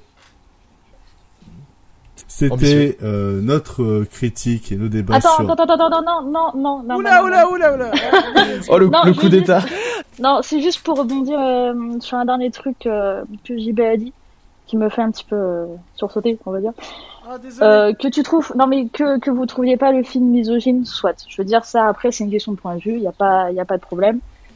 Moi, c'est mon avis personnel. Tu ne peux pas dire que Mascara est un film féministe. On peut pas dire que Mascara est un film féministe parce Ah, que. Je suis d'accord. Ma Non, je suis maman, d'accord. ma maman a dit que c'était un film féministe. Ma Alors moi, je maman aussi, c'est un bah, écoute, premier degré, ma maman. maman aussi, je lui ai montré. Eh bah, dit oui. écoute, Vince, j'aime bien ta maman, mais elle pourra pas venir dans l'appartement. Non, non, non, mais non, non, mais faut faire très court. On peut pas dire que c'est un film féministe parce que malgré tout, il y a le, qu'on le veuille ou non, il y a le male gaze. Enfin, je veux dire, il est là. Les seuls personnages, enfin, Marina Vague tout le temps à poil. Euh, Isabella Gianni sur lequel on revient tout le temps sur sa, sur sa vieillesse. Ah, Il y a une scène de nu très furtive au début, c'est tout. Il y a rien. On voit rien, même dans les scènes de sexe. Non, mais, non, tu, non, mais, arrête. tu, non, mais tu te fous de moi, t'as fermé les yeux ou quoi? Tu faisais autre chose? Bah attends, je l'aurais vu. Hein. J'ai vu, j'ai vu le film deux fois quand même. Hein, euh... bah, ouvre un peu mieux les yeux, écoute. Non mais non mais pour pour pas non plus épiloguer mille ans là-dessus, euh, t'as t'as le la vieillesse d'Isabelle Adjani qui à chaque fois remise sur le tapis et qui est jugée de manière négative, alors que par exemple celle, enfin celle celle de, celle de Cluzet, elle est jamais remise en question. Oh, c'est mignon Mais et pas tout, du tout, mais pas du tout, pas Tu- du tu- tout. tu- tu- tu- Laissons les gens s'exprimer et la seule femme de ce podcast C'est mon avis, non, s'exprimer, non, s'il non, vous mais plaît. après, François Cluzet, elle est remise constamment en question. Et juste pour finir là-dessus, je suis non mais en fait, juste pour revenir sur euh, ta, ta remarque d'un film féministe, ce, ce n'est pas un film féministe parce que c'est un homme qui l'a réalisé, parce que c'est un regard d'homme qui est posé sur euh, des femmes, qu'on le veuille ou non. C'est comme ça. Et non, c'est pas, un- ce n'est pas un film féministe, c'est tout. Après, c'est peut-être pas misogyne. Après, ça, c'est chacun voit euh, midi à sa porte, y a pas de problème. Mais que- après, peut-être c'est aussi parce que c'est le regard que j'ai en tant que femme. Tu vois ce que je veux dire? Ah mais je trouve qu'il re- il regarde, il regarde Pierre Nidet de la même manière que Marine Vague dans ce film. T'as envie de le. Je le vois pas comme ça, mais après, c'est, c'est, tout, tout est une question de point de vue comme toujours. Mais je pense sincèrement que le regard euh, de- de- d'une femme sur ce film et le regard d'un homme sur ce film ne sera foncièrement pas le même. Et je le vois très Ouais. bien quand tu regardes des amis euh, sur Twitter. Bah après, voilà, c'était pour rebondir là-dessus sur euh, ta remarque de film féministe qui m'a un petit peu fait... Euh, surtout. Non mais en vrai, euh, ultra intéressant. Euh, bref, on va conclure sur Mascarade parce que j'en ai euh, plein euh, la Ras cervelle. le cul. Euh, on va maintenant passer à euh, perdue euh, 2, réalisé par Guillaume Pierret. Un film qui devrait pas non plus euh, créer beaucoup de débats et qui devrait, s'il vous plaît, durer pas très longtemps. C'est mort, mon gars.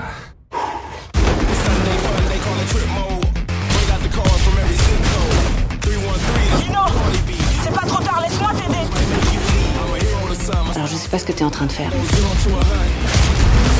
Mais finis ce que t'as commencé. Dernière chance, Lily.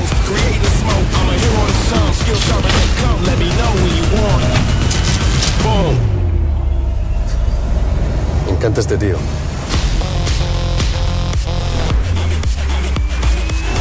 Balle perdue 2, réalisé par euh, toujours euh, Guillaume Pierret, l'espoir à la française, comme on aimerait l'appeler. Euh, c'est euh, un film d'action qui raconte euh, et qui reprend euh, le premier Balle perdue 2, sorti il y a deux ans sur Netflix. Où on Le retrouve premier balle perdu 2. Le premier, Oula, le premier balle du coup. Oh, le, le, le premier balle perdu, ouais, effectivement. Où on va suivre euh, Lino et Julia après la mort de, de, de, Caras, un collègue, euh, qu'ils ont repris euh, la relève et forment une nouvelle équipe de choc à la brigade des stupes. Bien déterminé à retrouver les assassins de son frère et de son mentor, Lino continue sa traque et ne laissera personne se mettre au travers de sa route. Bah écoutez, je vais commencer sur, sur, sur Balle perdu 2, je vais être très succinct.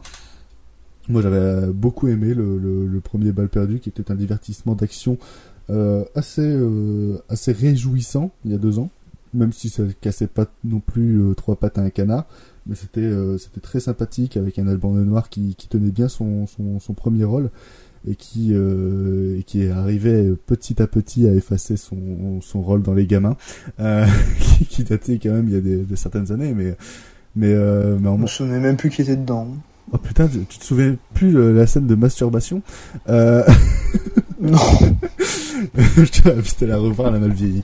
Euh, mais au moins, tu vois, genre, Al- Al- Alban Lenoir qui, qui sort de son rôle de, bah, de, de- d'acteur de comédie pour euh, devenir vraiment star euh, d'action un peu à l'américaine.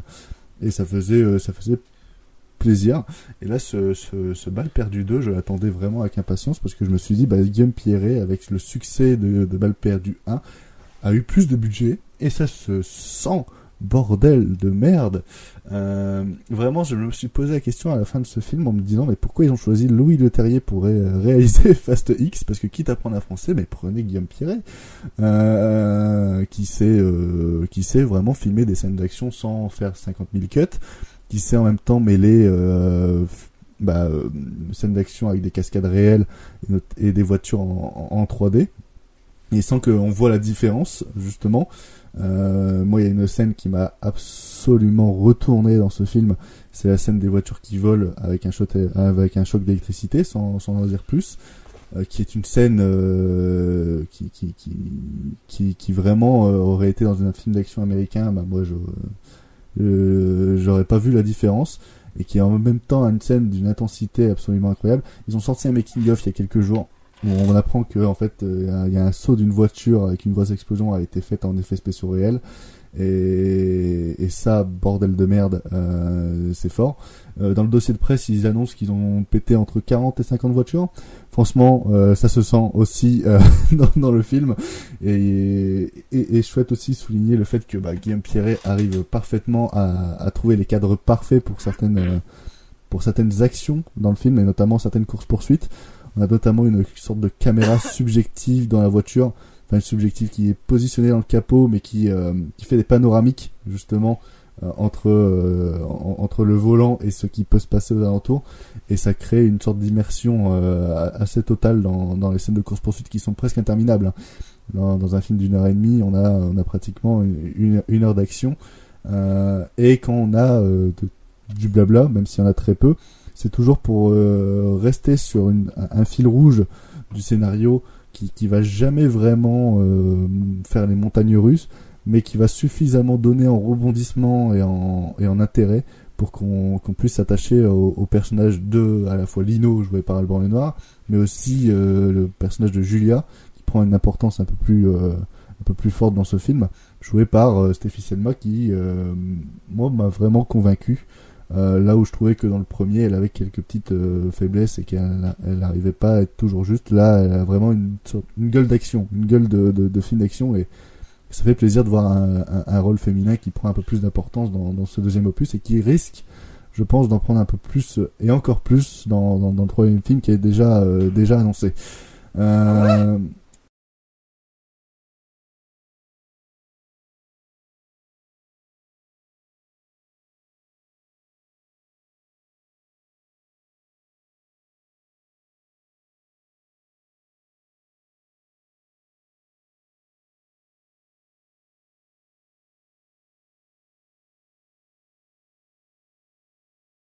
Je l'ai vu, ouais, je l'ai vu. Et bah je t'en prie, vas-y. Allez, bah écoute, euh, en fait, pendant ce film, je m'attendais vraiment à voir une bouse. hein. J'avais vu le 1, c'était sympa, mais bon, un peu trop long, je pense, à mon goût. Et là, celui-là, j'ai j'ai bien aimé. Euh, pourquoi? Bah tout simplement parce qu'en fait, l'histoire, on s'en balance. Et là, pour le coup, tant mieux. Parce que dans le 1, ils étaient obligés de poser les bases de l'univers, donc euh, créer des personnages, qui est logique. Faut poser un univers, sinon le film n'a pas de sens. Mais là, le 2, il peut partir, et c'est quasiment, je pense, je sais pas combien de temps dure le film, mais au moins Une heure et demie, ouais. ouais, ouais, une heure et demie, bah, c'est au moins une heure d'action euh, vraiment jouissive, quoi. Genre, quand il y a un coup de pompe, tu le sens. Enfin, je sais pas si vous voyez la scène de laquelle je parle. Ouais. Où t'as un mec euh, qui arrive par derrière, qui met un coup de pompe vraiment genre gigantesque, et j'étais là genre, Ouais, je yes, vois, je putain, vois, genre. je vois. Ce genre de truc là, c'est hyper jouissif et je suis content qu'on fasse ça en France. Il y a des bonnes idées, euh, notamment il y a tout le quand ils escortent le, le camion là de le camion avec euh, un colis à l'intérieur, je dis pas lequel pour pas spoiler, mais euh, c'est très ludique, c'est limite jeu vidéo, j'avais l'impression. Et pourtant c'est très simple, hein, c'est vraiment aller d'un point A à un point B, mais c'est génial. Enfin, honnêtement, je suis vraiment rentré dans le film très facilement. Euh, j'avais aussi noté que c'était un film qui rejoint Titan au panthéon des mécanophiles. Voilà. Et sinon, à part ça, je suis assez heureux de voir qu'on arrive encore à faire des films euh, français d'action ou alors policiers, mais sans propos sociaux quoi.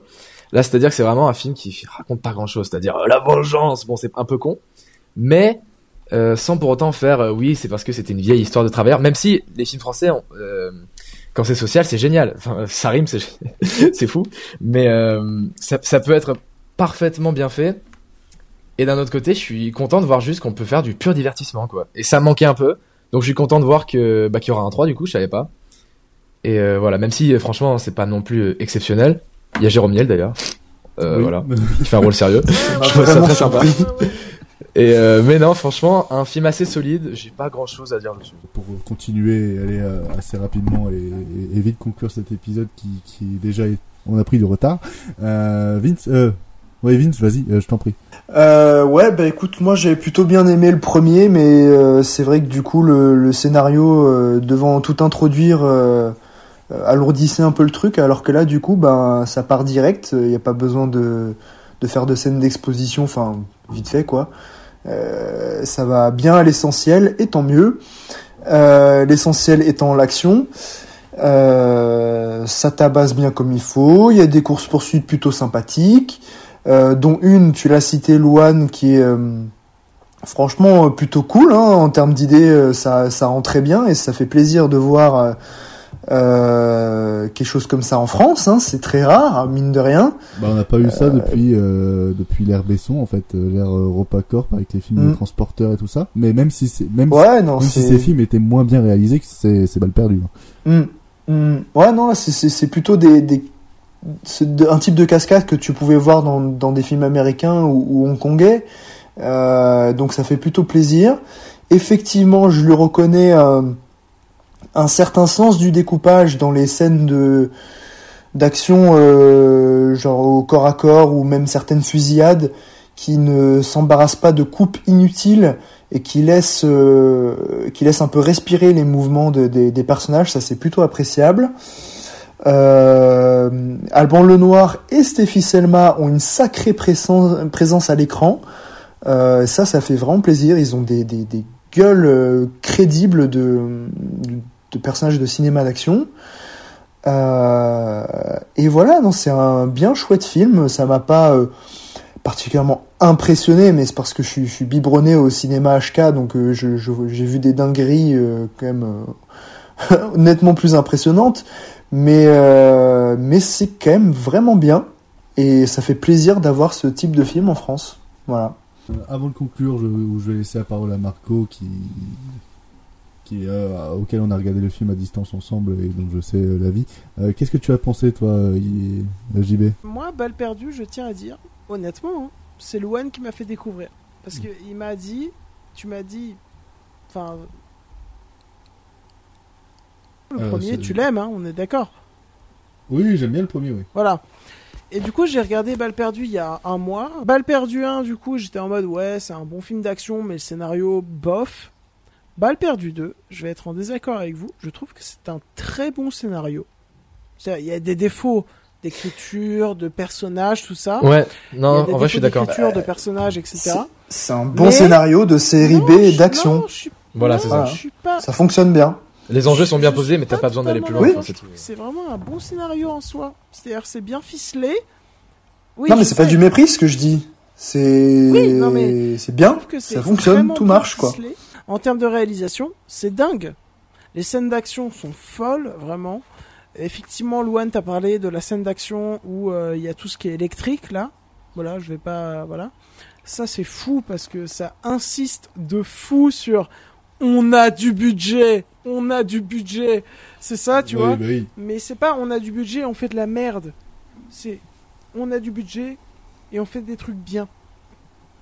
Et euh, moi, ce que, ce que je pourrais reprocher à Balle perdue 2, c'est dans Balle perdue 1, je trouve qu'on a une finalité au personnage de. euh, comment il s'appelle l'acteur? J'adore cet acteur en plus. L'acteur principal, Alban Lenoir. On a une finalité de, de construction de personnage, etc. On a une finalité. Dans les 20 premières minutes, le personnage d'Alban Lenoir régresse. Ça, ça m'énerve parce que, euh, genre, c'est pas du tout le personnage qu'on a quitté au fin du 1, tu vois. Et ensuite, après ces 20 premières minutes, ça devient, comme je l'ai dit, un putain de film d'action. Le scénario est bon, il est bien ficelé. Le problème que j'avais avec, euh, avec euh, Balle perdue 1, c'est que ça pouvait paraître un peu par moment téléfilm, genre euh, Plus belle la vie, tu vois. Et ça m'énervait de fou. Mais euh, Balle perdue 2, ils ont fait un crescendo en termes de scénario et même en termes de... Bah, c'est pas un scénario euh, genre incroyable, tu vois, mais c'est un bon scénario. Et euh, en termes de réalisation, c'est fou, les scènes d'action sont dingues, mais vraiment, vraiment, vraiment. Si vous écoutez ce podcast, regardez Belle perdue 2. En termes de scènes d'action, c'est absolument dingue. Surtout que c'est français, les mecs. Et les meufs. C'est français, c'est français, c'est français. Regardez ça. C'est absolument dingue qu'on arrive à, à faire ça en France, tu vois. Oh oui. Du coup, euh, du coup, regardez ça. Et regardez Athéna. Bon, c'est une petite pub, mais regardez Athéna aussi. C'est dingue en termes de tout ce On que divague, vous on voulez. divague, on divague. euh. On divague, on divague. Mais bref, bref, je reviens sur, sur Balle perdue 2. Un bon scénario se- selon moi, et en plus de ça, les scènes d'action sont démentes. Moi, je, je ne compte même pas le nombre de potes à moi en école de cinéma ou même sans école de cinéma qui m'ont dit T'as vu Belle perdue 2 Et je leur ai dit Ouais, j'ai vu. Ils m'ont dit C'est génial. J'aurais dit Ouais. Regardez Bal- Balle perdue 2. C'est l'un des trucs qu'on fait le mieux en termes de. Je sais pas si on peut dire. On peut dire blockbuster français ou pas Oui, bah c'est un blockbuster, oui. Ouais, voilà, c'est ça. Fait pour En faire termes des de vues sur blockbuster. Netflix, ouais. En termes en termes- de plateforme. en termes- en termes de blockbuster français, c'est un truc qu'on fait bien. Regardez Balle perdue 2, c'est très bien. Et maintenant, je laisse la parole à Louane parce que j'ai parlé très longtemps, comme d'habitude. Allez. Euh, moi, je laisse la parole à Margot qui va conclure euh, justement cette petite partie sur Val perdu 2. Euh, je vais conclure ça très rapidement. C'est dans mon top 10 de cette année, tout simplement. Euh, j'ai kiffé ma Ouais. vie.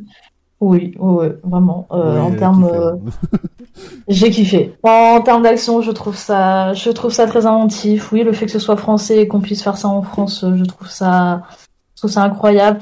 On voit pas l'heure et demie passer et je trouve ça très très drôle que quelques jours auparavant, il y a Prime Video qui sort Overdose, qui est vendu comme un film d'action, qui dure deux heures pour un ressenti de euh, au moins Elle a l'air 5-6 heures. Oula, oula, oula. C'est abominable. Non, non, mais je trouve ça assez drôle que du coup, tu vois, t'as un pas côté vu, pas Prime. Ouais, mais t'as un côté Prime, Prime du coup qui sort Overdose euh, d'Olivier Marshall, qui devrait partir à la retraite, mais bon, visiblement, il a pas encore envie. Et de l'autre côté, t'as Netflix qui te fait Balle perdue 2 et enfin la différence entre les deux, il y a un fossé. Il y a littéralement un fossé. Il y en a un truc, c'est du téléfilm. Euh... un plan-plan, un truc de grand-mère. euh, même même une grand-mère ne s'exciterait pas là-dessus. C'est pas possible autrement. Et à côté, t'as Balle perdue 2. Ça... Balle perdue 2, on lui demande que des trucs explosent de partout, ça explose de partout. Qu'est-ce que tu veux de plus? Moi, ça, moi, j'en demandais, j'en demandais pas plus. J'ai eu ça. Euh, en plus, euh, je trouve le personnage de Steffi Selma incroyable. Vraiment, je le trouve très très chouette, très très bien développé. Euh, le charisme, euh, son charisme euh, avec celui d'Alban le Noir, bon bah vas-y, laisse tomber. euh, On est amoureux du film et évidemment euh, le twist de fin qui fait très très très très plaisir. Du coup, j'ai très hâte de voir ce qu'il va nous faire avec le 3 parce que là, parce qu'il nous a fait avec, ce qu'il nous a fait ouh, avec le 2, euh, va falloir euh, tenir la distance euh, pour la suite. Et ils vont partir, euh, ils vont partir Let's dans le l'espace 3. à Renault. ils vont partir dans l'espace. euh. Bref, Basque, le mec qui est un peu bidé. Il est tard. Oui, Il est tard. j'ai- vu son excitation justement. On a regardé le film euh, presque simultanément. J'avais j'avais juste 20 minutes d'avance sur moi. Euh, donc du coup, en fait, elle me spoilait des moments en faisant des oh oh. Ce qui était très drôle.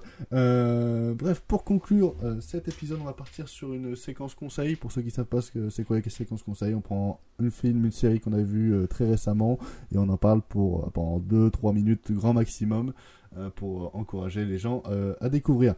Le premier conseil sera dit par Monsieur Vince. Euh, qui, euh, qui a souhaité euh, vous conseiller un film qui est actuellement au cinéma. Vince, quel est ton conseil? Pourquoi les gens doivent aller le voir? Bien, je vous conseille La conspiration du Caire de Tariq Saleh.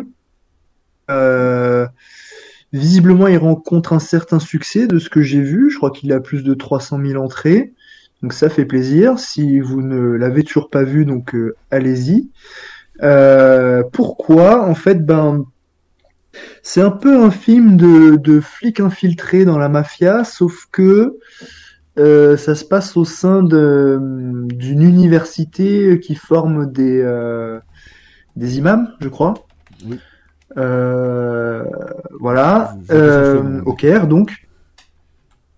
Et, euh, et en fait, je trouve que le, le fait de, de transposer ce, ce type d'histoire dans ce contexte, ça rend le tout encore plus tentaculaire. Et euh, Al- Al- Al-Azhar. La plus grande Al-Azhar, université oui, c'est de- ça. Ouais. tout à fait.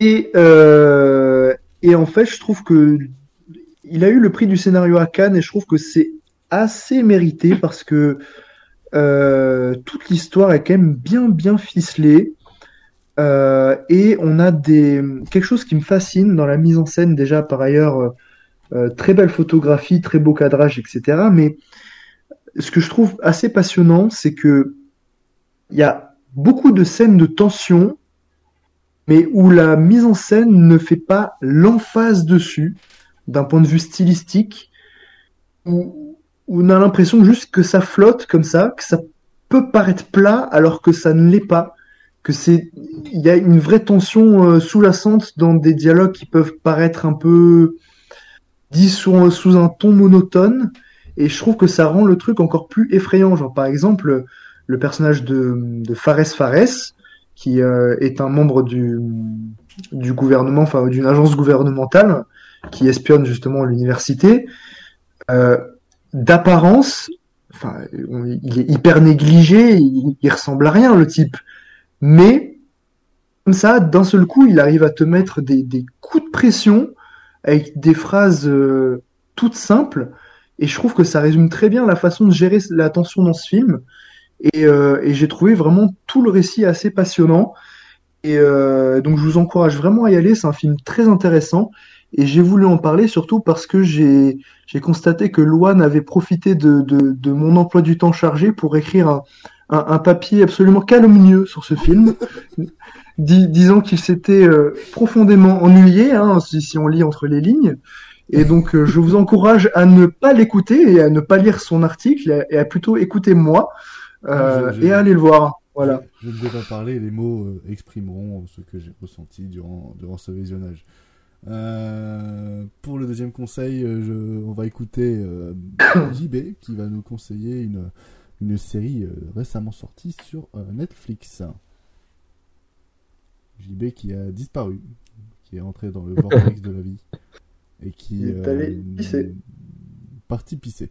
Euh, mais Demetrio a souhaité, lui, euh, nous parler euh, d'un film qui est sorti en, en VOD et dans quelques cinémas, mais qui est surtout disponible en VOD sur Viva by Vidéo Future. N'hésitez pas à aller l'acheter et le, et le louer, hein, forcément. Mais Demetrio, quel est ton, ton film?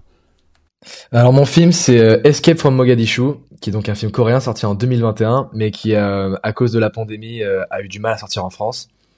Et donc j'ai eu la chance de le voir au cinéma, au Publicis Cinéma à Paris. Donc c'était l'une des seules séances en France.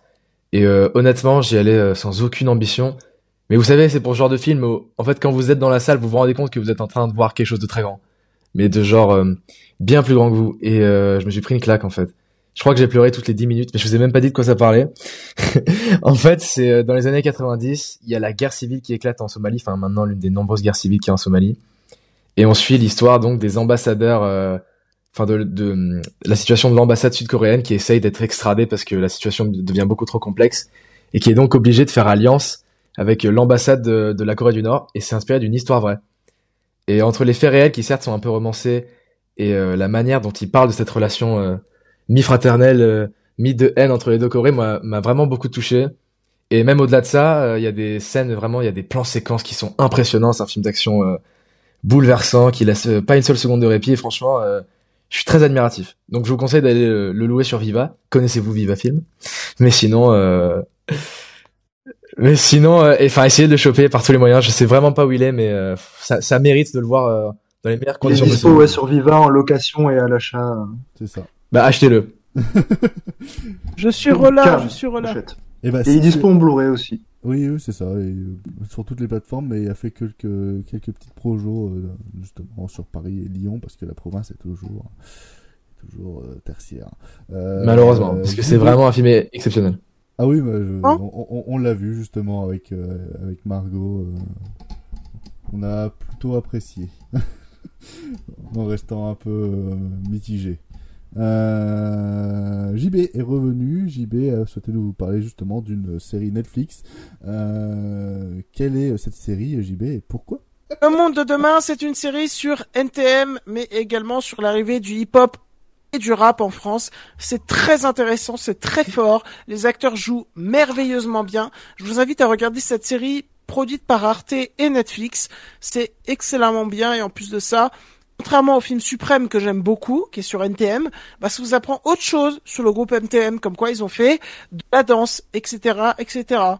Euh, et en plus de ça, c'est un message fort cette série, et donc je vous la conseille énormément. Euh, Margot a voulu nous conseiller un documentaire disponible sur, euh, sur Arte. Euh, je vais parler juste après parce que, croyez-moi, c'est déprimant. Qu'est-ce que tu voulais euh, nous conseiller, euh, Margot? Euh, moi, je vais vous conseiller le documentaire qui est disponible gratuitement sur Arte d'Ovidi, qui est du coup pornographe et militante féministe, s'appelle Là où les putains n'existent pas. En fait, c'est un documentaire d'une heure qui revient sur un fait divers qui s'est déroulé le 11 juillet 2013, où une jeune femme qui s'appelle Eva Marie a été tuée euh, par son compagnon de 32 coups de couteau. Euh, voilà. Euh, il faut savoir que... Ouais. Oh, on a un petit peu d'ambiance. Et en gros, il faut savoir qu'elle a été tuée parce que elle s'était prostituée. Et en fait, le documentaire décortique un, petit peu la Suède et son mode de fonctionnement parce que sous couvert d'être progressiste, il s'avère que la Suède euh, a une manière de voir euh, la prostitution d'un œil euh, très mauvais. Et du coup, tout le long, on va suivre un peu tout le procédé, comment ça s'est passé. Euh, D'ailleurs, on apprend par exemple que les services sociaux ne se sont jamais inquiétés du fait que elle ait fait plusieurs appels à l'aide comme quoi son compagnon était violent. Euh, mais par contre, on lui a retiré la garde des enfants quand ils ont appris qu'elle était prostituée. Ils l'ont donné euh, au père qui était violent et qui avait déjà été condamné à, pour, euh, pour plusieurs euh, pour plusieurs agissements compliqués et que même euh, après qu'il ait tué du coup euh, sa compagne, euh, il est en prison actuellement et il a toujours l'autorité parentale sur ses enfants. Qui, euh, qui se trouve actuellement, on ne sait pas où, parce que du coup, la réalisatrice interroge euh, les grands-parents, enfin du coup les parents de Eva Marie, d'autres activistes euh, qu'elle a connus, etc. Et on se rend compte en fait que ces enfants ont plus ou moins disparu, puisque les grands-parents n'ont pas le droit de les voir non plus, puisqu'ils estiment que c'est aussi de leur faute si leur fille est devenue prostituée. Et euh, donc voilà, c'est assez intéressant, c'est un peu court, j'aurais aimé que ça soit un peu plus long, mais je trouve ça pas mal parce qu'il est vrai que bah déjà en plus je trouve ça ça fait écho avec euh, la marche, euh, enfin la manifestation qu'il y a eu euh, de nous toutes samedi samedi dernier. Et euh, je trouve ça assez intéressant de revenir sur le pays de la Suède parce que c'est vrai que c'est un pays dont on n'entend pas forcément parler, dont on pense et dont moi aussi je pensais que voilà qu'ils étaient un pays assez euh, ouvert sur le sujet. En fait, euh, finalement non. Alors euh, voilà, c'est un sujet assez déprimant. prévenir les gens que ça parle voilà de sexualité, violence, prostitution, etc. Mais je trouve ça très très intéressant et je trouve que ça soulève pas mal encore de problématiques qui, même si le film, enfin le documentaire date de 2018, euh, ce sont toujours des problématiques actuelles et qui ne touchent pas forcément que la Suède, mais aussi chez nous. Et pour conclure cet épisode, je vais parler moi de deux conseils, mais je vais être très rapide sur les deux films. Euh, le premier est un film assez inattendu, c'est Les Femmes du Square euh, de, de Julien euh, Ramblot, Ramblot, je sais plus, avec Ahmed Silla et euh, Aïdara. Euh, c'est une comédie française qui paye pas de mine euh, dans son affiche, dans sa bande-annonce, dans tout ce que vous voulez, euh, mais qui, euh, quand je l'ai vu, euh, m'a laissé euh, indifférent plus plus et qui euh, plus j'y pense plus je me dis que c'est euh, c'est quand même quelque chose qui qui ferait plus plaisir en fait euh, au cinéma et notamment dans la comédie populaire française. Parce que c'est un c'est un film qui, qui, qui prend un speech très simple, un scénario très simple, mais qui arrive à décortiquer toute une situation euh, actuelle, notamment pour les pour les agentes, euh, pour, pour le travail à domicile et exploitation des, des patrons quant à leurs employés, souvent racisés et souvent sans papier. Euh, et tout ce, ce message politique est disséminé dans ce scénario qui paye pas de mine, avec un, une actrice principale qui, qui franchement brille dans ce premier rôle, parce que c'est une, actrice qu'on voit souvent dans des rôles secondaires, tertiaires, très caricaturales, et qui là euh, pose vraiment des bases et montre une palette d'actrices, notamment en jouant plusieurs rôles vraiment impressionnants. Et ça fait surtout aussi plaisir de voir un Ahmed Silla dans un rôle un peu plus sérieux qu'à l'accoutumée. Euh, donc voilà, et les femmes du square, si vous souhaitez euh, prendre un peu euh, un peu de bon temps euh, au cinéma et voir un film qui qui vous prend pas pour des cons et qui rigole pas pour de la merde. Euh, et vous avez également, parce que ça c'est c'est très rare aussi dans le cinéma français. Moi je me rappelle euh, du dernier film de, du même genre, c'était Love de Gaspard Noé. Vous avez également le film La Maison euh, avec Anna Girardot, euh, qui euh, qui est un film érotique euh, interdit aux moins de 16 ans et qui est actuellement euh, au cinéma. Donc déjà, vous pouvez aller le voir pour encourager justement la, la propagation peut-être de films érotiques à l'avenir au, cinéma parce que c'est quand même un, genre de film qui, qui est beaucoup trop euh, controversé, notamment par une association qui s'appelle Promouvoir qui fout un peu la merde. Euh, mais mais c'est également un film qui, même si son propos euh, et même si sa, sa raison d'être, euh, notamment dans son personnage principal, est assez assez discutable, montre une facette des maisons closes et une facette de la prostitution qui, qui est plutôt réjouissante, notamment euh, par rapport au vécu de, l'autrice du livre d'origine et là euh, qui est repris dans cette adaptation, même si l'autrice est co-scénariste du film. Euh, mais, ça montre une facette plutôt intéressante de la prostitution et ça euh, et, ça filme plutôt bien aussi ce milieu. Euh, Il y avait le film Une femme du monde qui avait un côté très téléfilm, très documentaire. Là, on a euh, on a quand même une mise en scène qui, qui joue un peu plus sur justement l'érotisme et qui joue euh, qui joue plutôt euh, plutôt agréablement euh, avec euh, certaines euh, avec un découpage euh, avec un découpage assez intelligent et des mouvements de caméra qui, qui font cinéma. Euh, voilà. Donc ces deux films sont actuellement au cinéma. Ils sont euh, sont, sont des recommandations plutôt plutôt honnêtes.